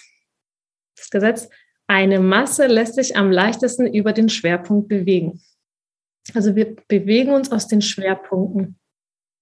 Wenn wir das machen, weil das, das Gesetz gilt ja, lässt sich am leichtesten bewegen. Das, das heißt, wir, wir bewegen uns selbst aus dem Schwerpunkt, dann sind wir auch mit, ich sag mal, mit dem leichtigsten Gefühl. Das habe ich jetzt, jetzt so erfunden, das Wort, ja. Also das Gefühl ist dann wirklich von größerer Leichtigkeit, als wenn wir es nicht tun. Das betrifft zum Beispiel den Körperschwerpunkt, wenn wir mit dem ganzen Körper uns bewegen oder wenn wir jetzt den Arm bewegen, dann den Armschwerpunkt zum Beispiel. Und die öffnen die Gelenke, diese Übung, die machen wir außerhalb des Instruments. Und dann beim Musizieren müssen wir auch nicht wirklich drüber nachdenken, wie wir uns bewegen oder was wir da machen wollen, weil eigentlich, wenn wir ganz ehrlich sind, wir wollen eigentlich uns nur mit der Musik beschäftigen. Ja, das ist das, was ich vorhin gemeint habe. Wenn man anfängt mit solchen Übungen, gerade in, in Leinen, äh, heißt, will ich ja gar nicht. Ich will ja spielen. Ich will mich mit Musik genau. beschäftigen. Und genau, aber man kann auch, man ja. kann auch den Körper ein, eichen sozusagen oder ja. einrichten. Kann man ja mhm. auch den Körper schon mal. Das, das ähm, ganz ehrlich, ich, um nochmal auf das Thema vom Orchester zurückzukommen, wenn man ehrlich zu sich ist, oder vielleicht lässt du mich mal ein und ich arbeite eine Viertelstunde mit denen. Aber Sehr ich habe das schon, ich habe das schon, im, ich, ich durfte im Weltsymposium für Chormusik einen Workshop geben für äh, Chorleiter eigentlich. Aber ich habe die einfach wie so ein Chor behandelt. Ich habe mit denen gearbeitet, als wäre sie ein Chor und nach 10, 15 Minuten bewegen hat sich der Chor ganz anders angehört. Und die waren einfach total begeistert. Einfach. Man merkt einfach den Unterschied. Einfach spielen lassen, ohne bewegen. Bewegen, spielen lassen mit bewegen. Und dann nochmal reflektieren lassen. Das wäre im Prinzip so eine auch so eine Maßnahme. Und Resonanzlehre Unterricht ist entweder einzeln oder in Gruppen, aber im Prinzip kann man sich das so vorstellen, wie ein ganz normaler Hauptfachunterricht, nur dass es nicht um Technik geht und um, bist dein zweiter Finger hier oder dort, sondern wirklich, was drückst du, also wie fühlst du die Musik, wie drückst du sie aus, kommt es überhaupt an? Ich kann ja noch die Musik fühlen, aber wenn sich die Musik nicht in den Klang überträgt und so auf die Zuhörer, dann bringt mir mein ganzes Fühlen gar nichts, wenn ich dieses Gefühl oder diese Emotion nicht rüberbringen kann in meinem Klang. Also kann die im Klang vorkommen. Damit beschäftigen wir uns in der Resonanzlehre. Also wie kommt die Emotion an das Ohr der Zuhörer? Okay, aber da musst du dich ja erst mit Emotionen beschäftigen. Och, eigentlich nicht so viel. Okay. Mit Emotionen an sich, das kommt, also das kommt. Wir müssen eigentlich nur erlauben, dass es kommt. Damit müssen wir uns beschäftigen. Aber wir sind Emotionen. Nur das wird ja überlagert. Mhm. Das ist meine Ansicht oder auf jeden Fall ja, unsere Ansicht. Ja, ja. Und wie muss ich mir vorstellen, dass, also wenn ich jetzt ähm, komme und du willst jetzt das freischaufeln, dass ich mir erlaube, emotionaler zu sein. ich freischaufle. nee, ich muss nichts freischaufeln erstmal. nee, weil ich habe äh, auch niemanden in Ordnung zu bringen, sondern äh, ich gebe den Leuten die Werkzeuge, dass die das selber machen, was die wollen. Ähm, ja, und das beginnt einfach auch mit dieser Schwerpunktbewegung auch, kann damit anfangen. Ich arbeite auch manchmal mit dem Hören, weil je nachdem, wie wir uns wahrnehmen, kommt, ähm, ja, wir spielen einfach wie anders. Wir spielen ganz anders. Und dadurch entwickeln sich ja auch dann andere positive Schleifen. Ja. Glaubst du, dass wir das richtige Hören oder das Zuhören mehr und mehr verlernt haben? Hm, ja, einerseits. Also unter Hören verstehe ich immer so zwei Sachen. Es gibt zwei verschiedene Hören. Das eine ist sehr konzentriert, blendet andere Sachen aus, was ja auch, wir müssen auch diese Fähigkeit haben. Und das, wo wir in der Resonanzlehre eher arbeiten, ist ein bisschen, ähm, wir nennen das offene Aufmerksamkeit. Also wirklich ein offenes Hören, den Raum auch den Raumklang mit einbezieht. Und nicht nur, dass ich jetzt beispielsweise an meiner Geige hier so ganz nah an der Geige alles höre, sondern kann ich mich im Raum hören. Haben wir das verlernt? Ja. Ähm, wir haben vor allem verlernt, uns zuzuhören.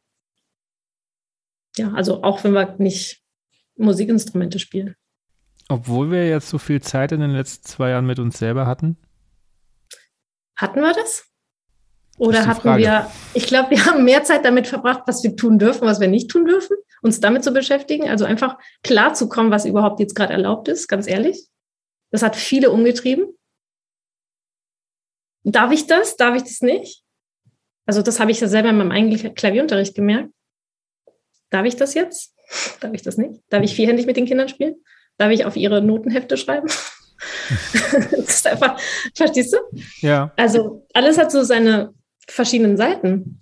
Ich habe ähm, ganz am allerersten Lockdown, da kann ich sagen, ja stimmt, wir hatten mehr Zeit für uns, aber da war auch gleichzeitig viel. Ich habe ja auch, ich arbeite seit kontinuierlich online, auch mit Musikern seit schon vor Corona, online, also mit Online-Gruppen. Und dann zu Corona hatte ich dann schon eine Gruppe am Laufen, dann habe ich eine zweite Gruppe angefangen später. Und ja, und das, da kamen diese Themen vor. Also ich habe jetzt Zeit, aber irgendwie komme ich jetzt nicht zum Üben, so eigentlich. Das war jetzt wirklich vor zwei Jahren, ne, als zum Anfang. Ähm, und da ist auch so eine, wie gesagt, für manche Menschen war diese Zeit auch eine totale, totaler Segen. Sie haben sich wirklich mit sich beschäftigt. Und aber viele waren auch so ein bisschen auf dem, in so, in so einer Flatterigkeit, so was kommt jetzt? Oder ich kann jetzt nicht mehr von meiner Arbeit leben und was bedeutet das für mich? Und also ganz viele, ne? Also von daher, ich glaube, die wenigsten haben wirklich Zeit gehabt und Raum gehabt, sich zuzuhören. Ich stelle das bei Schülern auch vermehrt fest, dass ich so das Gefühl habe, ähm, die hören sich selber nicht zu. Also nicht nur beim Musikmachen, sondern generell. Was kann ich da tun, um eine Brücke zu bauen, dass das wieder mehr funktioniert? Wenn du bei dir präsent bist und, und du den Kindern oder Schülern in, in größerer Präsenz begegnest, also wirklich in Präsenz auch zuzuhören. Weil sobald wir, wir sind ja Resonanzkörper auch für die anderen Resonanz, Resonanzen, sobald wir jemandem begegnet, der präsenter ist als wir und, und wie der antwortet auf unsere Fragen oder überhaupt auf unsere Kommentare oder wie wir uns um uns, wie wir uns um ihn herum fühlen, um diese Person. Das bringt automatisch die anderen so ein bisschen in eine größere Präsenz. Und sei es nur 5% mehr. Okay. Ich habe heute noch einen Text von dir gelesen und zwar. Ähm, ich will sagen, du Armer. Nein, nein, nein, nein, nein, nein, nein, überhaupt nicht. Überhaupt nicht. Ich, ich, ähm, ich habe mir heute gedacht, schade, dass ich so spät angefangen habe, äh, weil ich fand jeden Text, den ich gelesen habe, äh, vom Croissant angefangen. Äh, ähm, total spannend, du hast einen sehr schönen Schreibstil. Danke. Liest sich, liest sich sehr schön. Du warst in einem äh, Schweige-Retreat. Ja. Was ich auch immer mal machen will, das steht noch ganz, ganz oben auf meiner To-Do-Liste. Ob es gleich zehn Tage sein müssen, weiß ich noch nicht. Aber ähm, du, hast ein, du hast einen Satz geschrieben, der mir hängen geblieben ist, weil ich da ganz, ganz viel auch im Moment mit meiner Frau drüber rede. Ist dieses, äh, es ist eine Freundin an dir vorbeigegangen und die hat aber, obwohl sie dich nicht angeguckt hat, gemerkt, dass sie dich, dass du sie anschaust und du hast geschrieben, dass wir das merken, dass wir irgendwie eine Aufmerksamkeit am Körper haben, das zu merken. Und ich habe für mich festgestellt oder ich glaube festzustellen, dass das ganz, ganz viele Menschen nicht mehr haben. Und ich stelle mir die Frage, oder ich komme ganz oft heim und sage zu meiner Frau, ich verstehe die Menschen nicht mehr. Dieses, die kriegen nichts mehr außenrum mit. Ich finde es ganz schlimm im Moment. Also es gibt ganz viele Tage, wo ich dann mir denke, das kann doch nicht sein. Warum kriegt ihr nicht mit, dass ich, dass da jetzt gerade nebendran was passiert? Und weil, weil ich schon behaupten würde, dass ich relativ präsent bin und auch mitkriege, was hinter mir und so passiert. Und ich verstehe ganz oft nicht, warum das so ist. Also we weißt du, was ich meine? Ja, ich weiß, was du meinst. Aber es hängt nicht nur alles an dir. Nicht mitkriegen ist auch ein Schutzmechanismus. Und nach dem, was wir jetzt so zwei Jahre lang erlebt haben, und dann kommt noch on top, was jetzt gerade passiert, und da will so manches System wirklich abschalten, so sagen, ey, mir ist das echt zu viel. Und das ist einfach ein Schutzmechanismus. Weil das Leben will ja leben und ja. es geht immer ums Überleben. Dann begegne ich ja nur noch Menschen, die überleben wollen. Richtig. Also Nervensystem. Ja, ja, ja, klar. Das Nervensystem. Die Menschen an sich, die wollen, ich sag mal, das beste Leben leben, ne? würde ich ja, jetzt ja. mal behaupten. Aber das Nervensystem, was ja im Prinzip das autonome Nervensystem agiert komplett selbstständig. Wir haben jetzt keinen bewussten Einfluss drauf. Wir können natürlich Türchen öffnen, sage ich mal, dass das sich runterreguliert etc.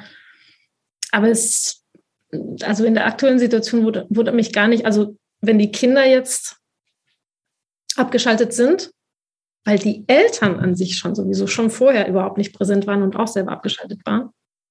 Und jetzt sowieso, ne, wenn alles dann so zusammenkommt, also mich wundert das gar nicht, wenn du das sagst. Hm. Das also, mir, also ich erlebe das auch außerhalb der Schule. Also mir geht es gar nicht nur ja, um die Schüler, sondern genau. täglich. Und ich, ich habe auch das Gefühl, wir haben irgendwie verlernt, miteinander zu kommunizieren. Ja. Und mich macht das oft fertig. Also das kostet mich so viel Energie wo, und ich bin einfach müde mittlerweile. Nur das deshalb. Und ich frage mich manchmal, ob die Menschen das nicht selbst merken. Also klar, ich merke auch, es gibt oder gab jetzt Phasen in den zwei Jahren, die waren leichter für mich. Gerade am Anfang fand ich super. Ich hatte so viel Zeit. Das war für ja. mich so eine zweite Elternzeit. Cool, konnte ich Dinge immer machen, mehr Sport und so. Dann gab es eine Phase, die war eher anstrengend. Ich hatte nie die finanziellen Sorgen, weil ich einfach als Lehrer Gott sei Dank noch zwei Wochen vorher verbeamtet wurde. Also ich war dann so wow. oder drei Wochen. Also es kam gerade recht, es, kam echt gerade rechtzeitig und das hat viel, viele Sorgen genommen. Das gebe ich auch wow. zu. Das ist natürlich eine Luxussituation. Aber ich stelle mir manchmal wirklich die Frage, ob Menschen das überhaupt noch merken, dass sie so abgeschaltet sind und nicht mehr reflektieren, ähm, dass der Umgang irgendwie rauer geworden ist. Und dann versuchen, ja, gegensteuern klingt schon wieder so, so, so, so groß, aber einfach irgendwie da auch raus wollen. Aus, mhm. aus diesem Umgang. Ein weiterer Grund, mit dem Orchester Spiele zu machen. Entschuldigung, dass ich wieder auf das Thema komme. Ja, äh, gerne. Aber Spielen ja. ist tatsächlich in, in dem Fall jetzt, wo so eine Gruppe zusammenkommt mit einem bestimmten Ziel, ist tatsächlich extrem förderlich, gerade in der jetzigen Situation, weil Spielen uns wirklich wieder mit diesem sozialen, mit der sozialen mhm. Komponente wieder in, in Einklang bringt. Ne? Mhm. Aber tatsächlich, ähm, ja, also ob sie es nicht merken wollen oder nicht merken können oder ich, ich bin mittlerweile zu dem Punkt, wo ich sage, also weniger Druck auch auf die Menschen machen im Sinne, ne, dass ich kann total verstehen, wenn Menschen abschalten. Alles, was ich machen kann, ist sie einladen, in die Kommunikation zu gehen, wenn ich vor ihnen stehe. Mhm. Das ist, was ich machen kann. Aber ich kann ja jetzt nicht je, mit jedem im Bus reden und nee. sagen, hör mal zu. aber das haben wir vorher aber auch nicht. Nee, aber ich habe ich. Aber, nicht. Ja, aber da hatte ich nicht immer das Gefühl, dass das irgendwie. Ich weiß nicht, ich tue mir gerade schwer, das in Worte zu fassen, aber dass so jeder wirklich nur bei sich ist und gar nichts mehr mitkriegt und es irgendwie alles egal ist, was da außenrum passiert. Ja. Aber genauso erlebe ich auch Menschen, die wirklich präsent sind und, und einen netten Umgang also miteinander haben. Also in Berlin weiß nicht, sowieso schon so eine verrückte Stadt. Ähm, erlebe ich selbst in der S-Bahn auch viele sehr, also nette Situationen, wo jemand jemand anderem hilft oder so oder jemand anders die Tür offen hält oder oder was. Also ich glaube, das liegt auch ein bisschen an dem Fokus. Ne? Was wollen wir sehen oder was will ich oder unbewusst, was sehe ich so am meisten? Aber ich, ich bin mir sicher, es gibt da auch die positiven Sachen. Also für ja, viele war diese Zeit, für viele ist diese Zeit auch eine Zeit, wirklich in mehr Präsenz zu kommen. Also ich erlebe auch ganz andere, also bei Bekannten von mir, ne, die in immer größere Präsenz rutschen, auch im Alltag und immer mehr, so, so wie du mir zum Beispiel beschreibst, ich sehe auf die Menschen, ich beobachte dieses, beobachte jenes. Das ist eine größere Präsenz an sich schon in dir. Und diese Bewusstheit bringt eigentlich auch was Neues in diesem Bus, sage ich mal. Hm. Mich macht es nur fertig im Moment. Ja. bin, bin echt, also wirklich, das gibt so Tage, da ja, bin ich einfach so müde und, und so, und wo ich mir denke, ich will einfach jetzt gerade nicht mehr und komme immer mehr an so einen Punkt, wo ich denke, okay, ich will eigentlich nur noch für mich sein. So in meiner kleinen Welt. Du sagst genau, was du gerade siehst, ne? Ja, natürlich, weil ich einfach genug davon habe, weil ich einfach, genug davon habe, dass sich Leute anpumpen wegen Kleinigkeiten, Leute einfach, also ich, also zum Beispiel in einem Bus, ich fahre nicht oft Bus, weil ich meine Kleine noch in den Kita fahren muss, aber wenn ich fahre, verstehe ich einfach nicht. Klar, das war früher auch so, das, das stimmt schon, aber vielleicht bin ich auch einfach nur dünnhäutiger, das kann natürlich auch sein. Ähm, aber dieses, okay, da wollen jetzt zwei Menschen durch und es bewegt sich keiner, weil er das noch nicht mal mitkriegt. Und, und ich sehe, dass er überhaupt nicht mal das mitkriegt. Ob, und ich verstehe das nicht. Also man muss doch, mhm. wenn ich doch irgendwo bin, also bilde ich mir ein, das doch irgendwie mitbekommen. Und ja, egal, ich rede mich in Rage. Merk schon. Ich glaube, du hast da aber auch ganz nochmal was Wichtiges gesagt, dass du gesagt hast, ich habe jetzt auch mein Kind, also zwei Jahre altes Kind und ich habe ja selber keine Kinder, aber ich kann mir vorstellen, dass wenn jemand Eltern wird, Vater, Mutter, mhm. dass man dann auch auf einmal auch ganz anders auf die Welt schaut, im Sinne, das ist jetzt die Welt, in die mein Kind dann später nochmal groß das, wird. Das kann durchaus sein. Also ich, manchmal stelle ich mir tatsächlich die Frage, oh Gott, wie wird das mal? Äh, genau. Ja, ja, kann schon sein. Genau. Das heißt, ich habe mich selber in so einen Strudel gebracht. Scheiße. Selber wo? Selber in so einen Strudel gebracht mit der Entscheidung, Kind zu haben. Dass ich alles nur noch negativ sehe. Weil ich mein Kind beschützen will. Hm. Aber okay, lass uns zur Musik zurückkehren. Ähm, hören. Genau. haben wir das Zuhören verlernt? Das war noch die Frage. Also auch das bewusste ja. Zuhören bei Musik, beim selbermachen. Beim selbermachen ziemlich. Das spreche ich jetzt aus der Erfahrung als Resonanzlehrerin und als Klavierlehrerin im Sinne, dass auch viele Schüler sich auch selber gar nicht zuhören. Wahrscheinlich können die meisten jetzt hier auch mitgehen. Ähm, aber selbst die Profis hören sich selber nicht zu. Also ist, der Druck ist enorm hoch. Selbst vor Corona war ja schon enorm hoch auf, auf Studenten, Absolventen, Young Professionals. Es gibt eine Stelle für so und so viel Bewerber. Und da geht es richtig um alles, weil es gibt immer weniger Stellen und so.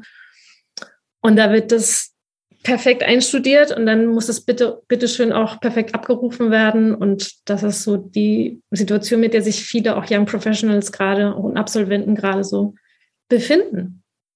Oder auch Studienbewerber. Da wird drei, vier, fünf Minuten zugehört und das, die erste Runde muss alle Noten perfekt sein. Sonst brauchen wir gar nicht drüber reden, über wie, wie toll du das gestaltet hast. Nein, interessiert uns nicht. Das war Aussage von einer Professorin, bei der ich auch mal vorgespielt habe, zu, zu sehen, okay, äh, geht das und so, ne? Das ist damals, wo ich noch Pianistin war.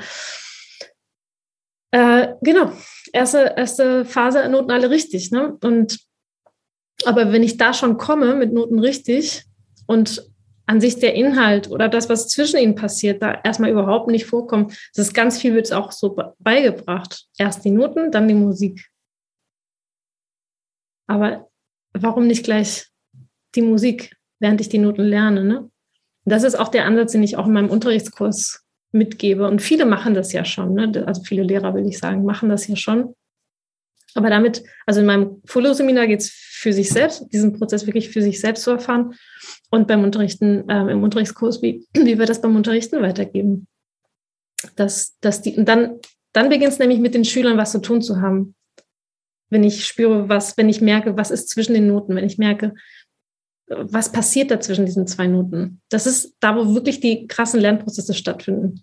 Wenn auf einmal das nicht mehr einzelne Noten sind, sondern da ist eine Verbindung zwischen ihnen, eine emotionale Verbindung. Mhm. Genau. Und dann wenn ich spannend finde, was da passiert, dann werde ich mir ja auch zuhören. Aber wenn es nur darum geht, die richtige Note zur richtigen Zeit, mit der richtigen Taste, mit dem richtigen Finger zu spielen, tut mir leid, das ist echt langweilig. Da macht keiner mit. In der heutigen Zeit sowieso nicht mehr. Ist viel zu anstrengend. Ein paar Brainies, Köpfe, mhm. so Wunderkinder können das natürlich machen, finden auch ganz viel Freude dabei, ist super. Aber die allermeisten können damit gar nichts anfangen und sollten auch nichts damit anfangen, weil es mhm. ist was Unnatürliches ist, wenn wir die Emotionen entkoppeln von der Musik. Ja, ich, ähm, mir wird jetzt gerade irgendwas deutlicher, was ich glaube ich schon die ganze Zeit wusste, aber es noch nie so gegriffen habe. Ich, ähm, nämlich, ich merke, dass meine Schüler sich im Moment sehr schwer tun, wenn wir über Musik sprechen und so weil wir einfach natürlich auch den musikalischen Zugang nicht so hatten wie, wie vor Corona, weil wir ja nichts durften. Also wir konnten ja immer nur drüber sprechen oder vielleicht mal was klatschen, aber so richtig musizieren war ja nie. Und ähm, vielleicht ist das tatsächlich der Grund, warum sie es nicht so greifen können, weil ich früher deutlich mehr musiziert habe, natürlich auch teilweise mal selber erarbeiten lassen und dann natürlich auch von, von meiner Seite ähm, ähm, und ja, natürlich wusste ich, okay, der, der Zugang fehlt, aber wenn du das jetzt so beschreibst, auch mit der Emotionalität, ähm, wird mir einiges klarer, glaube ich. Mhm. Du meinst jetzt, sind das jetzt deine Oberstufenschüler ja, oder was ja, ja. sind? Ja, ja. Mhm. Also hauptsächlich Oberstufenschüler in, in der, ähm, also wir machen auch in der fünften, sechsten, da haben wir äh, Bläser-, Gesangs- und Streicherklassen. Also wir, wir sind tatsächlich eine Schule, die wirklich auf Musizieren Wert legt, was natürlich uns jetzt die letzten zwei Jahre völlig ausgenockt hat. Und da haben wir natürlich versucht, irgendwie irgendwas zu machen, aber das nutzt sich natürlich auch ab, wenn du jetzt die achte Woche mit Body Percussion um die Ecke kommst, weil einfach nicht. Sorry, niemand kann das acht Wochen lang aushalten. Ja, ich auch nicht. Also, ich habe ja selber Body Percussion unterrichtet, auch in meinem Klavierunterricht. Ja, ja. Eine Weile ist es nett, aber da muss man wieder was anderes machen. Ja, genau. Aber wenn dir natürlich die Hände gebunden sind, dann, dann, dann ja. weißt du halt auch nicht mehr. Und ähm, deswegen, also ich habe dann immer versucht, äh, kreative Sachen, kreative Aufgaben zu machen. Aber das nutzt sich, also du drehst dich halt relativ schnell im Kreis, wenn dir die, die Hände gebunden sind. Da bleibt nicht viel übrig, außer Musik hören, mal drüber sprechen, vielleicht mal über Emotionen zu gehen, was natürlich für fünf, sechs Klässler auch schwierig ist. Aber, aber wenn du nicht einmal selber zumindest mal was singen kannst, dann bleibt es immer irgendwas so Abstraktes, dass der Zugang fehlt. Ähm, aber ich meinte tatsächlich eher die Oberstufenschüler, weil ich mich auch schon die ganze Zeit gefragt habe, warum die sich so schwer tun. Ähm, aber wahrscheinlich, weil da tatsächlich die oder eine Emotionalität fehlt, ähm, wie du gesagt hast. Ja. ja, da scheinen zwei Jahre lang Singen gefehlt zu haben. Also zwei Jahre lang sich emotional aktiv mit dem, mit Musik beschäftigt. Also intellektuell halt schon vielleicht sehr gut, aber und vielleicht auch Harmonie, habe ich auch vorhin gesagt, ist ja auch Emotion. Also von einer zur nächsten ist ja auch eine Emotion, die wechselt. Genau, aber das ging ja auch nur halt, ich spiele es am Klavier vor oder so und nicht ja. mal selber erleben. Genau, das ist eben das Blöde, ja. Mir fiel noch Tanzen ein. Man kann noch tanzen. Das wäre ja bewegte Musik aus dem Körper heraus. Also ja, da würden die Rhythmika sofort natürlich. haben das, wir auch äh, gemacht. Wir haben mal Menuett getanzt tatsächlich. Ja. Aber, ja, aber konnte ich jetzt auch nicht so oft machen. Gab auch eine Phase, da, da durfte ich das, glaube ich, offiziell auch nicht. Ähm, Habe ich trotzdem gemacht. also Schule ist natürlich schon so, so, so ein Bereich, wo wir ja lange nichts durften oder das Gefühl haben wir eigentlich immer noch, dass wir nichts dürfen, während andere Dinge gerade gelockert Und genau das habe ich vorhin gemeint. Wir haben uns sehr viel damit beschäftigt, was wir nicht dürfen. Das bindet so viele Ressourcen. Ich glaube, so viele tolle Projekte wären entstanden. also mal davon abgesehen. Aber hätten wir die Regeln, ich sage mal, einfach gehalten und leicht zu merken, dann, dann hätten so viel neue und tolle Sachen gemacht werden können, selbst in dieser Zeit. Du hast jetzt ein paar Mal schon deinen Unterrichtskurs erwähnt. ja. ähm, kannst du so ein bisschen erklären, um was es da geht? Außer, dass es natürlich einmal auch darum geht, Emotionalität ähm, zu vermitteln oder direkt. Was, was, was, für wen ist der und was machst du da? Also prinzipiell ist der für Instrumental- und Gesangslehrer, die im Einzelunterricht arbeiten. Mhm. Ähm, ich habe auch im Kurs auch Leute gehabt, die mit Gruppen arbeiten. Meistens verbindet man das auch. Aber ich, ich gebe denen auch so ein bisschen so ein Forum, wo die sich dann auch über den Gruppenunterricht auch austauschen können. Und die Essenz von diesem Kurs ist im Prinzip die Schüler-Lehrer-Beziehung. Also wirklich Beziehungsfähigkeit als Lehrer lernen.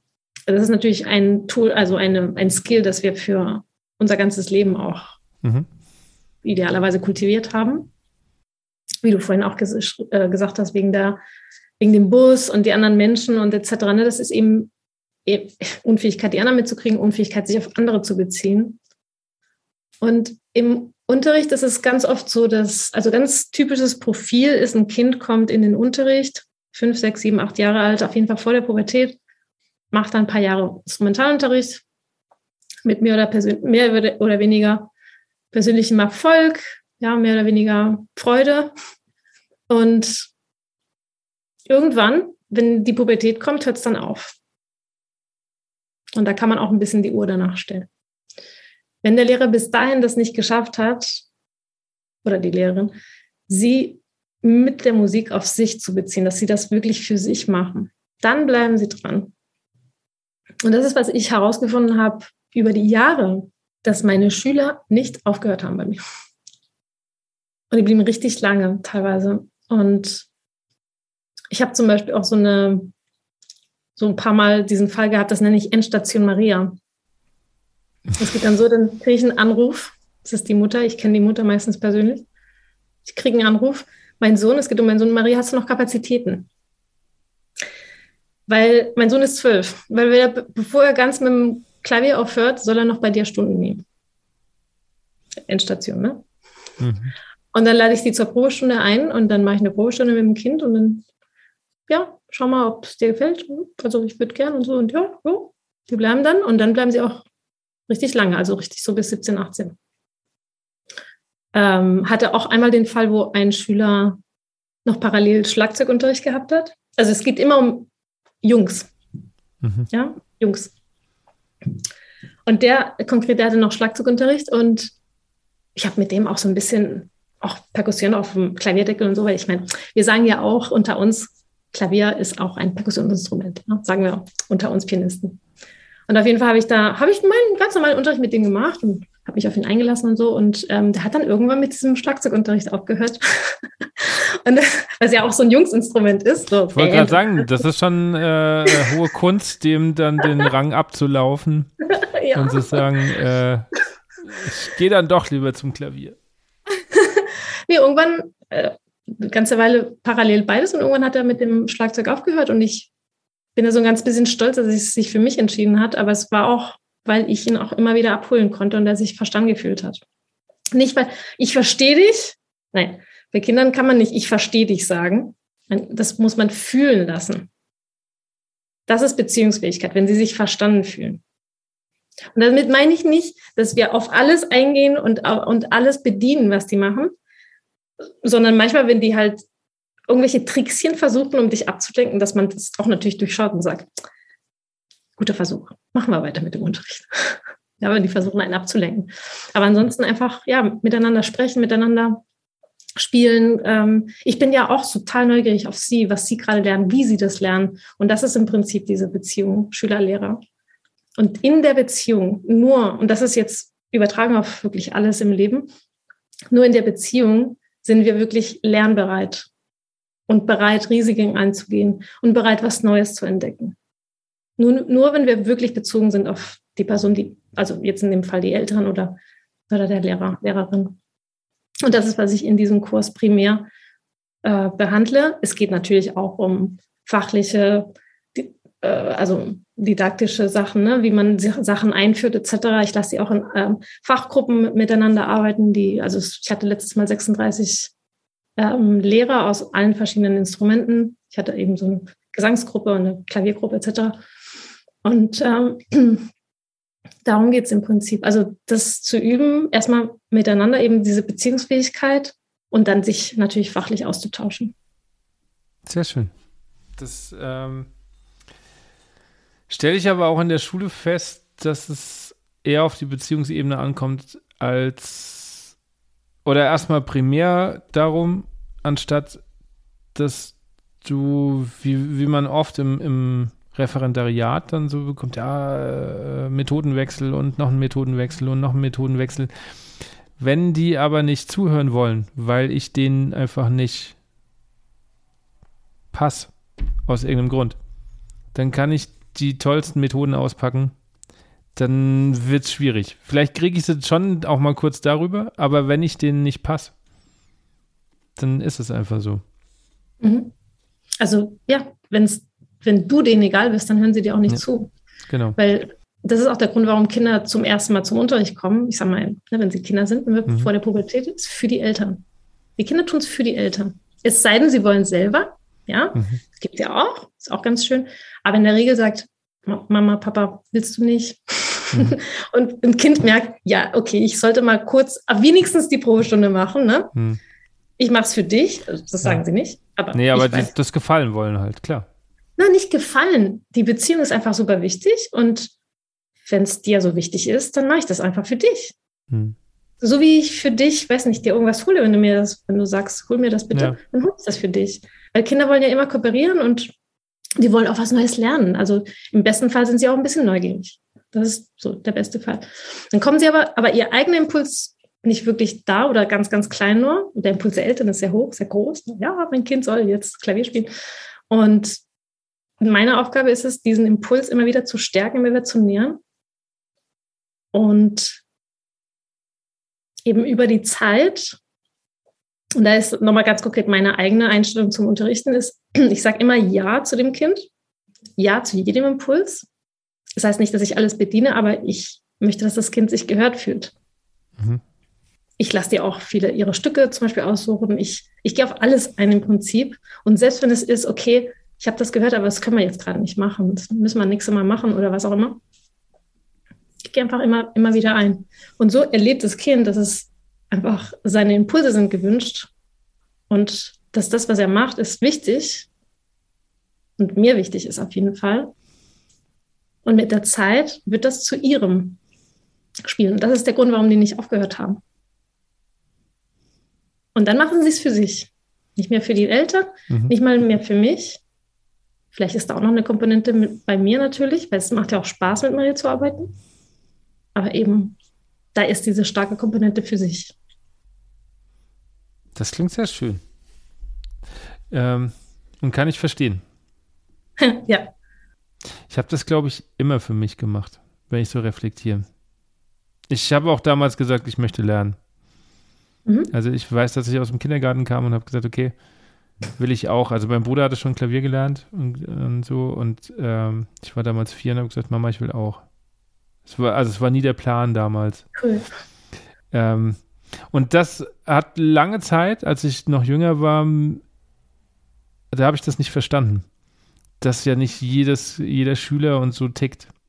Genau. So, weil ich das von mir nicht kannte. Ich habe auch gern genau. geübt und so und so dieses ja, ja, aber du willst das doch machen, warum, warum, warum nicht? Und ich habe das lange nicht verstanden, dass das, ähm, dass nicht jeder so ist, dass es von, von 100 Prozent von Anfang an ja. ähm, von sich kommt. Richtig. Und das sind die Schüler, um die wir uns kaum kümmern müssen, im Sinne Sorgen machen müssen, ja. Die kann man natürlich immer fördern und die werden auch immer alles aufsaugen und alles weitermachen. Aber eben die, die das nicht haben, die brauchen eben diese Impulsstärkung. Also beide, für beide ist es gut. Ist eigentlich für alle gut, wenn wir uns gehört fühlen, wenn wir uns wichtig fühlen, wenn wir sagen, okay, ja, cool, ich, ähm, ja, es, es macht jemandem wirklich was aus, wenn ich das mache oder wenn ich das, oder wenn ich das anders mache. Bist du in deinem Privatbereich auch so, wenn ich fragen darf? Was heißt ja auch so? Also, so. nein, aber dass du, dass du allen Impulsen erstmal quasi ein Ja gibst. Hm. Jetzt müsste ich mal drüber nachdenken.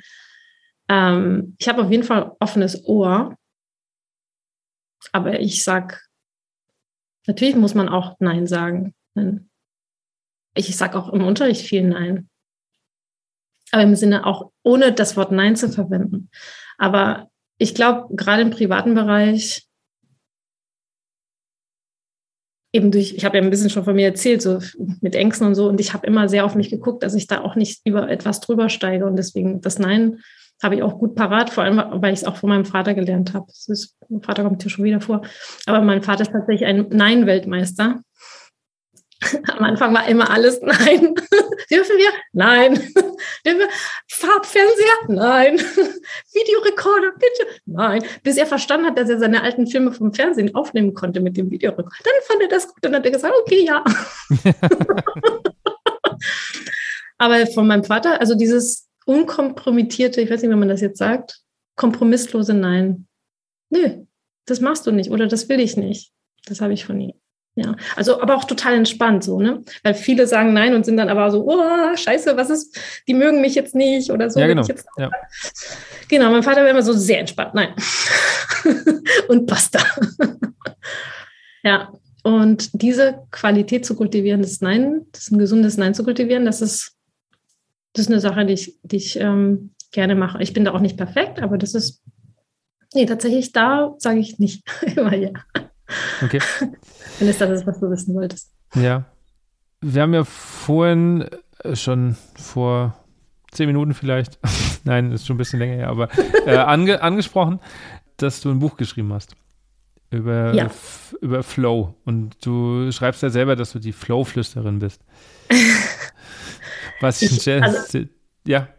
Was kannst du dir darunter vorstellen, wenn ich sage Flow-Flüsterin? Also ich sage Flohflüsterin auch ein bisschen mit einem Augenzwinkern natürlich. Mhm. Ähm, Weil es ja auch, ich bin ja auch, man, mittlerweile glaube ich, kann man sich einen Eindruck von mir und meinem Humor oder von, meinem, von meiner Art machen. Ne? Ich mache alles so ein bisschen mit einem Augenzwinkern. Ähm, ich kann Leuten zeigen, wie sie in Flow kommen können. Ich kann wirklich, ich kann nicht sagen, allen zeigen, im Sinne, ich weiß nicht, ob ich alle ob ich allen gleich gut helfen könnte, aber auf jeden Fall die, die es mit mir machen wollen, denen kann ich das zeigen. Wie sie selbstständig Werkzeuge entwickeln, dass sie in den Flow kommen können. Okay. Ich bin mir sicher, dass wir einige Zuhörer haben, die mit dem Begriff Flow noch nicht so viel anfangen können. Kannst du ganz kurz erklären, was es ist? Ja.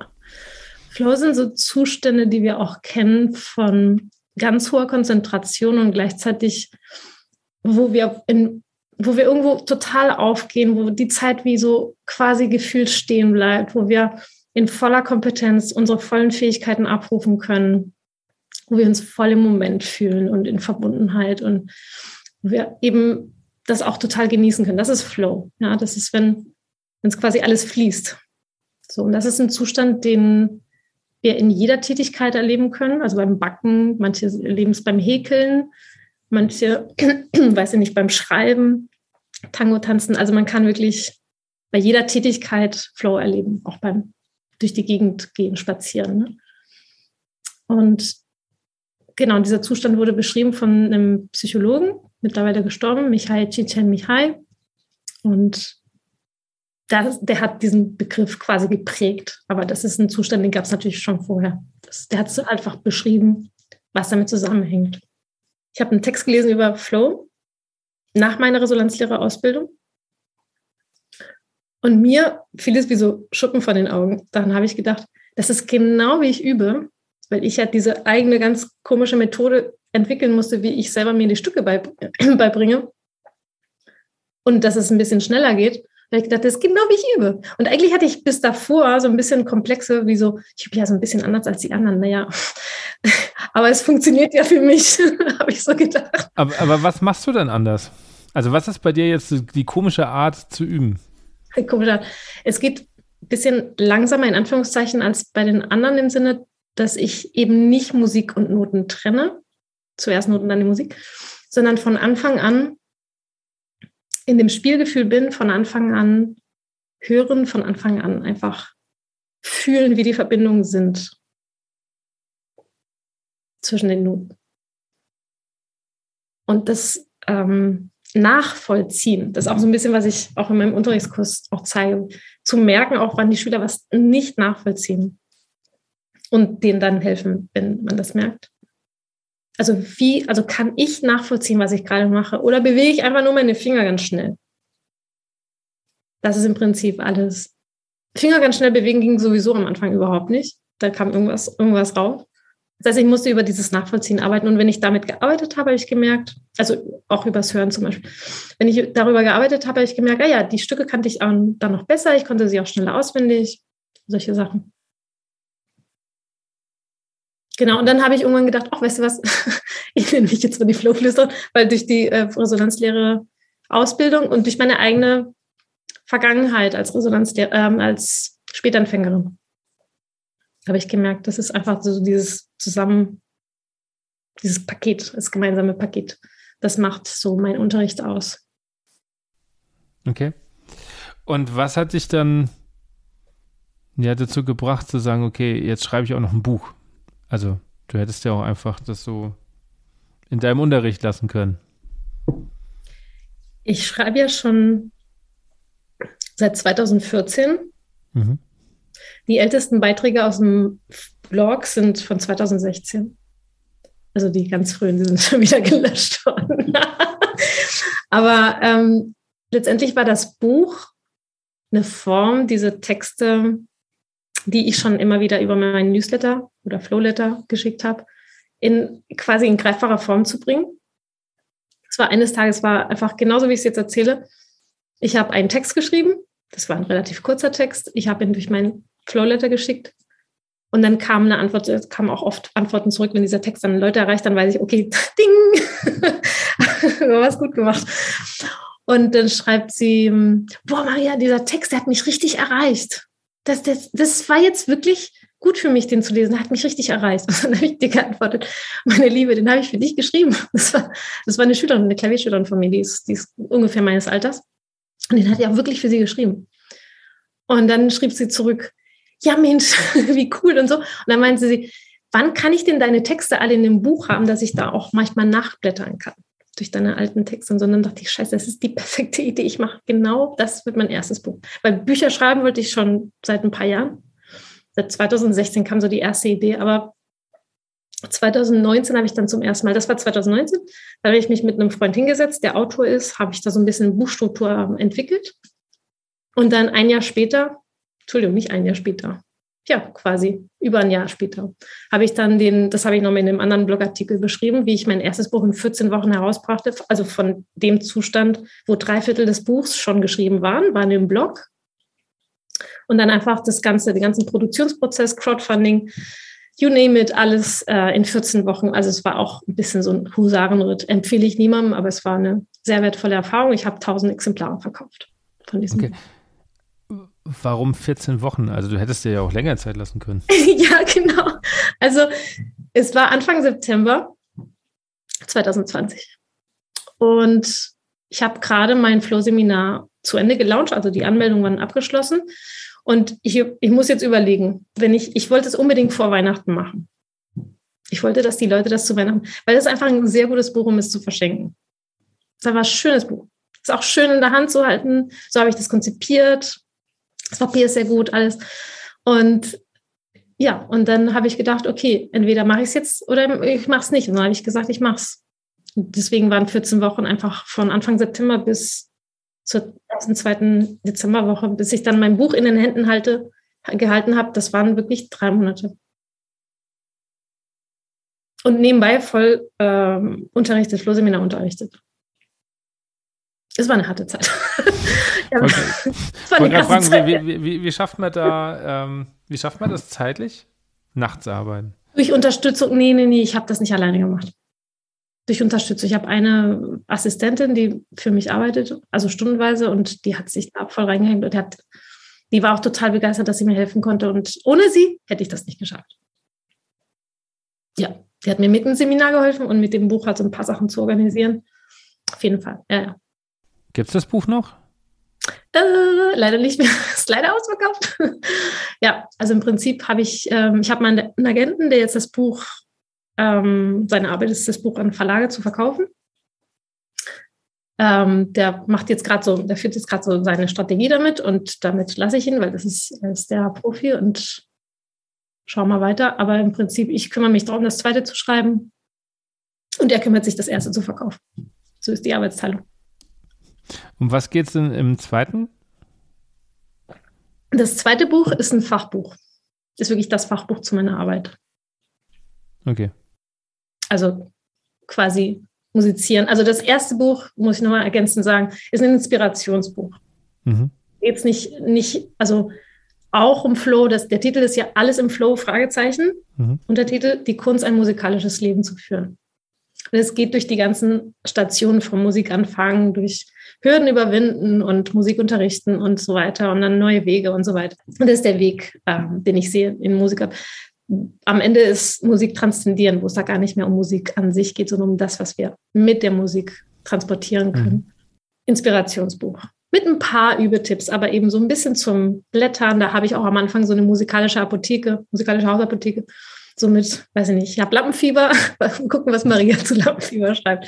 Solche Sachen sind dann in diesem Buch. Das Buch, das äh, Buch Nummer zwei, ist ein reines Fachbuch. Da geht es um Körper, da geht es um Nervensystem, da geht es um Hören, da geht es um die Zusammenhänge, die machen, dass wir wirklich in Flow kommen oder eben nicht. Innerer Kritiker, mentale Geschichten, ähm, also alles, was ich in meinem Flohseminar auch bearbeite, durch, durcharbeite mit den, mit den Teilnehmern.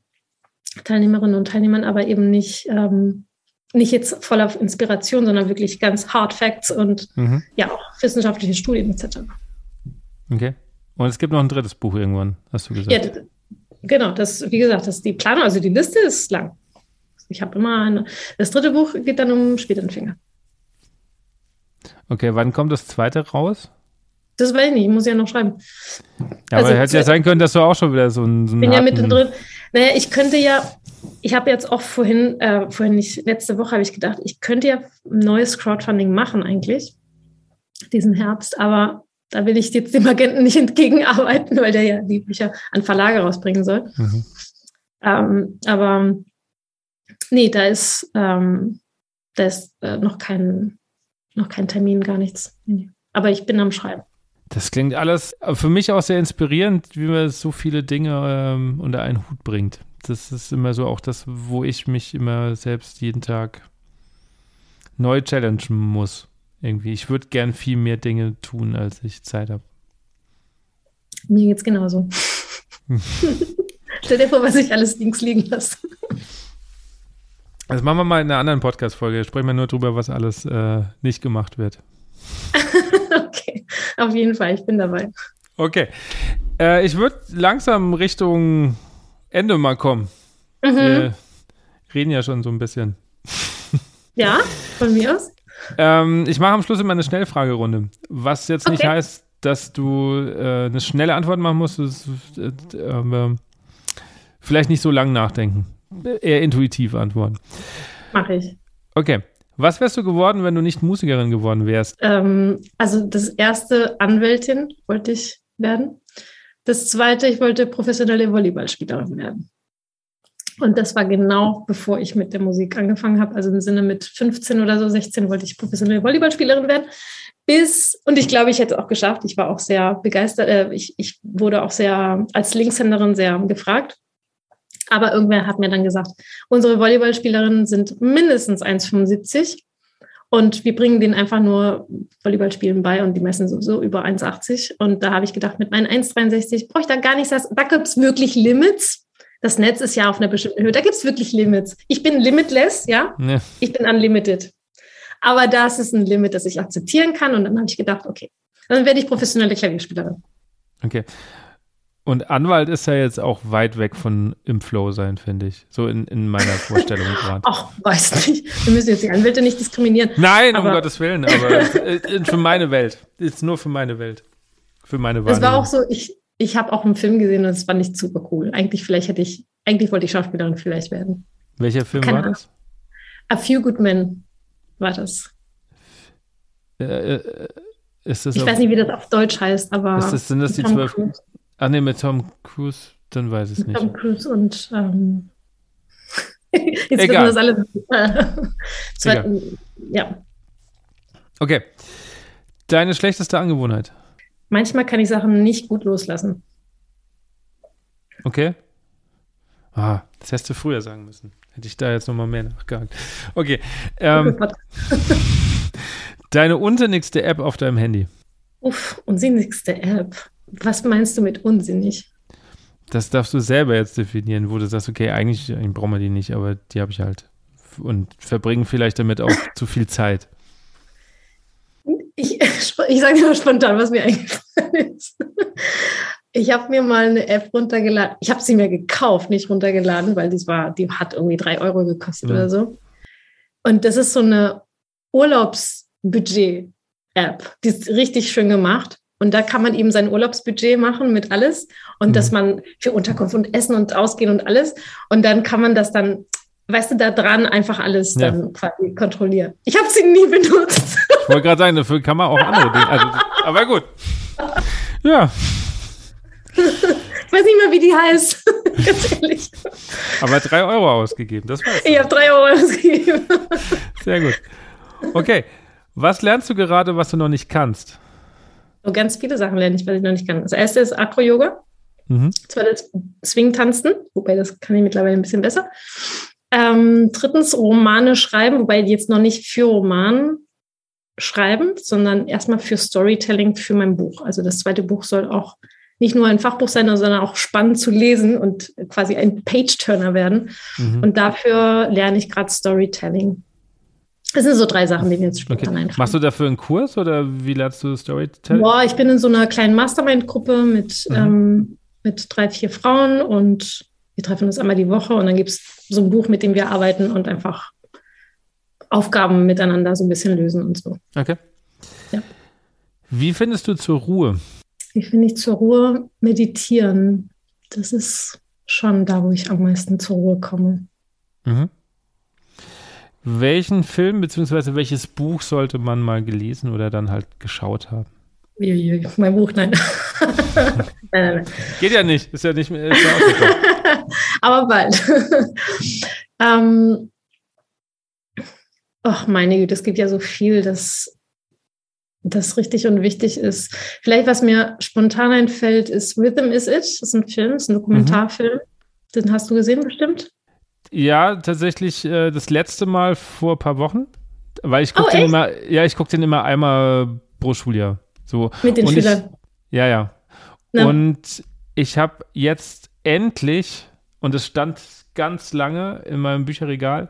Und jetzt natürlich äh, Schande über mein Haupt, warum ich nicht erst dein Buch gelesen habe. Aber ich hatte die, ähm, die ganze Zeit äh, noch ein Buch über den Choreograf, über den äh, Royston Muldoon. Royston Muldoon. Ähm, Gibt es auch ein Buch über ihn, so seine Lebensgeschichte und seine Ansätze und so. Äh, mhm. Hatte ich ganz lang schon im, im, im Schrank und nach dem Film dachte ich, jetzt lese ich es mhm. einfach mal. Genau. Also tatsächlich ist es sehr präsent im Moment und sehr aktuell, mhm. ähm, der Film. Und immer noch gut, obwohl er jetzt schon auch knapp 20 Jahre alt ist. Ja, auf jeden Fall. Also der ist auch immer noch, ich finde, hochaktuell, auch wenn ich den auch länger nicht gesehen habe, aber also der Spirit, der da genau. ja. mitgebracht wird, ne, das ist einfach, der das ist sehr wichtig. Ja. Und über Royson können wir uns auch mal beim zweiten Podcast unterhalten, weil ich ähm, mit dem dann auch später nochmal auch ein Inspizientenprojekt mit dem gemacht habe. Auch ich war ja in diesen Projekten auch eingebunden später in der Philharmonie als Inspizientin. Das machen wir auf jeden Fall. Das äh, machen wir am besten dieses Jahr noch. Das machen wir nicht erst nächstes Jahr. Versprochen. Welches Buch sollte man gelesen haben? Was fällt dir da ein? Also ich muss dir jetzt ein Buch sagen, was man gelesen hat. Ähm, äh, was man als Musiker oder als Mensch oder was was, was, was du willst, was du vielleicht weil, gerne auch verschenkt hast, weil du sagst, okay, das ist wichtig. Oder das, das Wichtig. meine Güte. Ich werde jetzt mal ein Buch empfehlen, das ich großartig finde und auch wegen der Musikalität und wegen mhm. der Geschichte ist Marie Antoinette von Stefan Zweig. Das ist so okay. ein dickes Buch, eine Biografie über eine verstorbene Königin, aber so wundervoll beschrieben und auch die Sprache, die einem auf der Zunge nur zergeht. Mhm. Das ist ein richtiger Genuss, das zu lesen. Für mich, nicht alle stehen so auf äh, Stefan Zweig, wobei der ist bei seinen Kurzgeschichten ganz anders als bei seinen Biografien. Ob es ein wichtiges Buch ist, weiß ich nicht. Aber er guckt sehr tief in die menschliche Seele rein. Er, er ist ein unglaublicher, also er ist ein, ist ein großer Psychologe, also er versteht sehr gut die Psyche von den Leuten. Anhand der Briefe kann er schon quasi zwischen den Zeilen lesen. Es ist unglaublich spannend, was er da auch, mhm. wie, wie er einem das so nahe bringt. Und ich finde das Buch unglaublich spannend. Okay. Abschließend deine privaten Wünsche und die Wünsche an die ja, Musikszene. Also erstmal Gesundheit für alle. Mhm.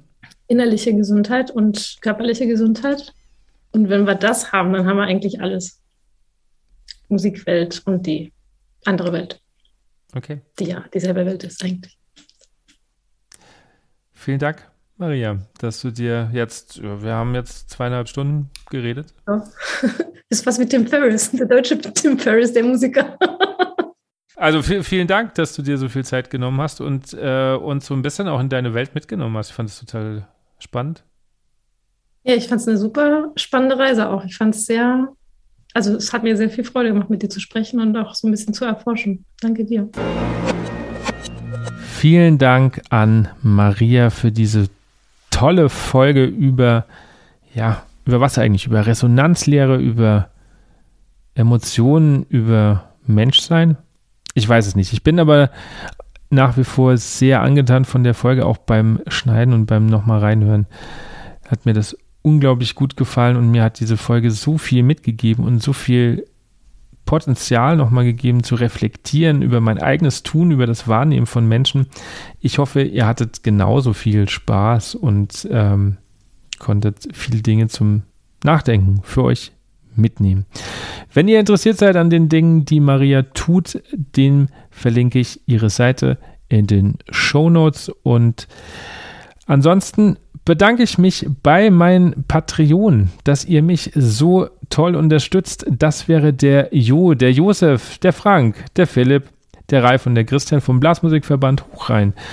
Beim Marc, bei der Susanne, beim Markus, bei der Saskia, beim Felix, Rainer, Andi, Andreas, Tobias, Bettina, beim Dennis und bei der Jasmin. Vielen, vielen Dank, dass ihr meine Patreonen seid und mein Tun unterstützt. Und wenn du da draußen auch mich etwas unterstützen willst oder gar nicht weißt, was Patreon sind, dann schau auf meinem Patreon-Kanal, den verlinke ich natürlich auch in den Show Notes vorbei. Und dort findest du Möglichkeiten, wie du mich unterstützen kannst, aber auch als Dankeschön Zusatzfolgen. Das sind bis zu drei Folgen im Monat mit den verschiedensten Kategorien, unter anderem den Musik meines Lebens. Da spreche ich mit meinen Gästen über die Musik, die sie bewegt hat. Wir hören auch in die Musik mal rein und gucken mal, was das alles ist. Da kommen manchmal ganz überraschende Dinge dabei heraus, Musiken, die mir vielleicht so gar nicht auf dem Schirm hatte. Und dann gibt es noch die Thekengespräche. Da treffe ich mich immer wieder mit Freunden und Kollegen, teilweise aber auch alleine und rede ein bisschen intimer, bisschen verletzlicher über die verschiedensten Themen. Ich würde mich freuen, wenn du demnächst auch dabei bist und in den, einer der nächsten Folgen werde ich mich mit Sicherheit auch mal mit einem der Patreonen treffen. Das heißt, vielleicht bist du der Nächste, der sich dann mit mir an der Theke befindet. Ansonsten lege ich euch noch meinen Newsletter ans Herz. Den Link findet ihr auch in den Show Notes und freue mich, wenn ihr beim nächsten Mal wieder dabei seid. Ich möchte mich noch bedanken bei der Musik, bei Dirk Mattes und freue mich auf das nächste Mal. Macht's gut, habt eine gute Zeit. Euer Andi.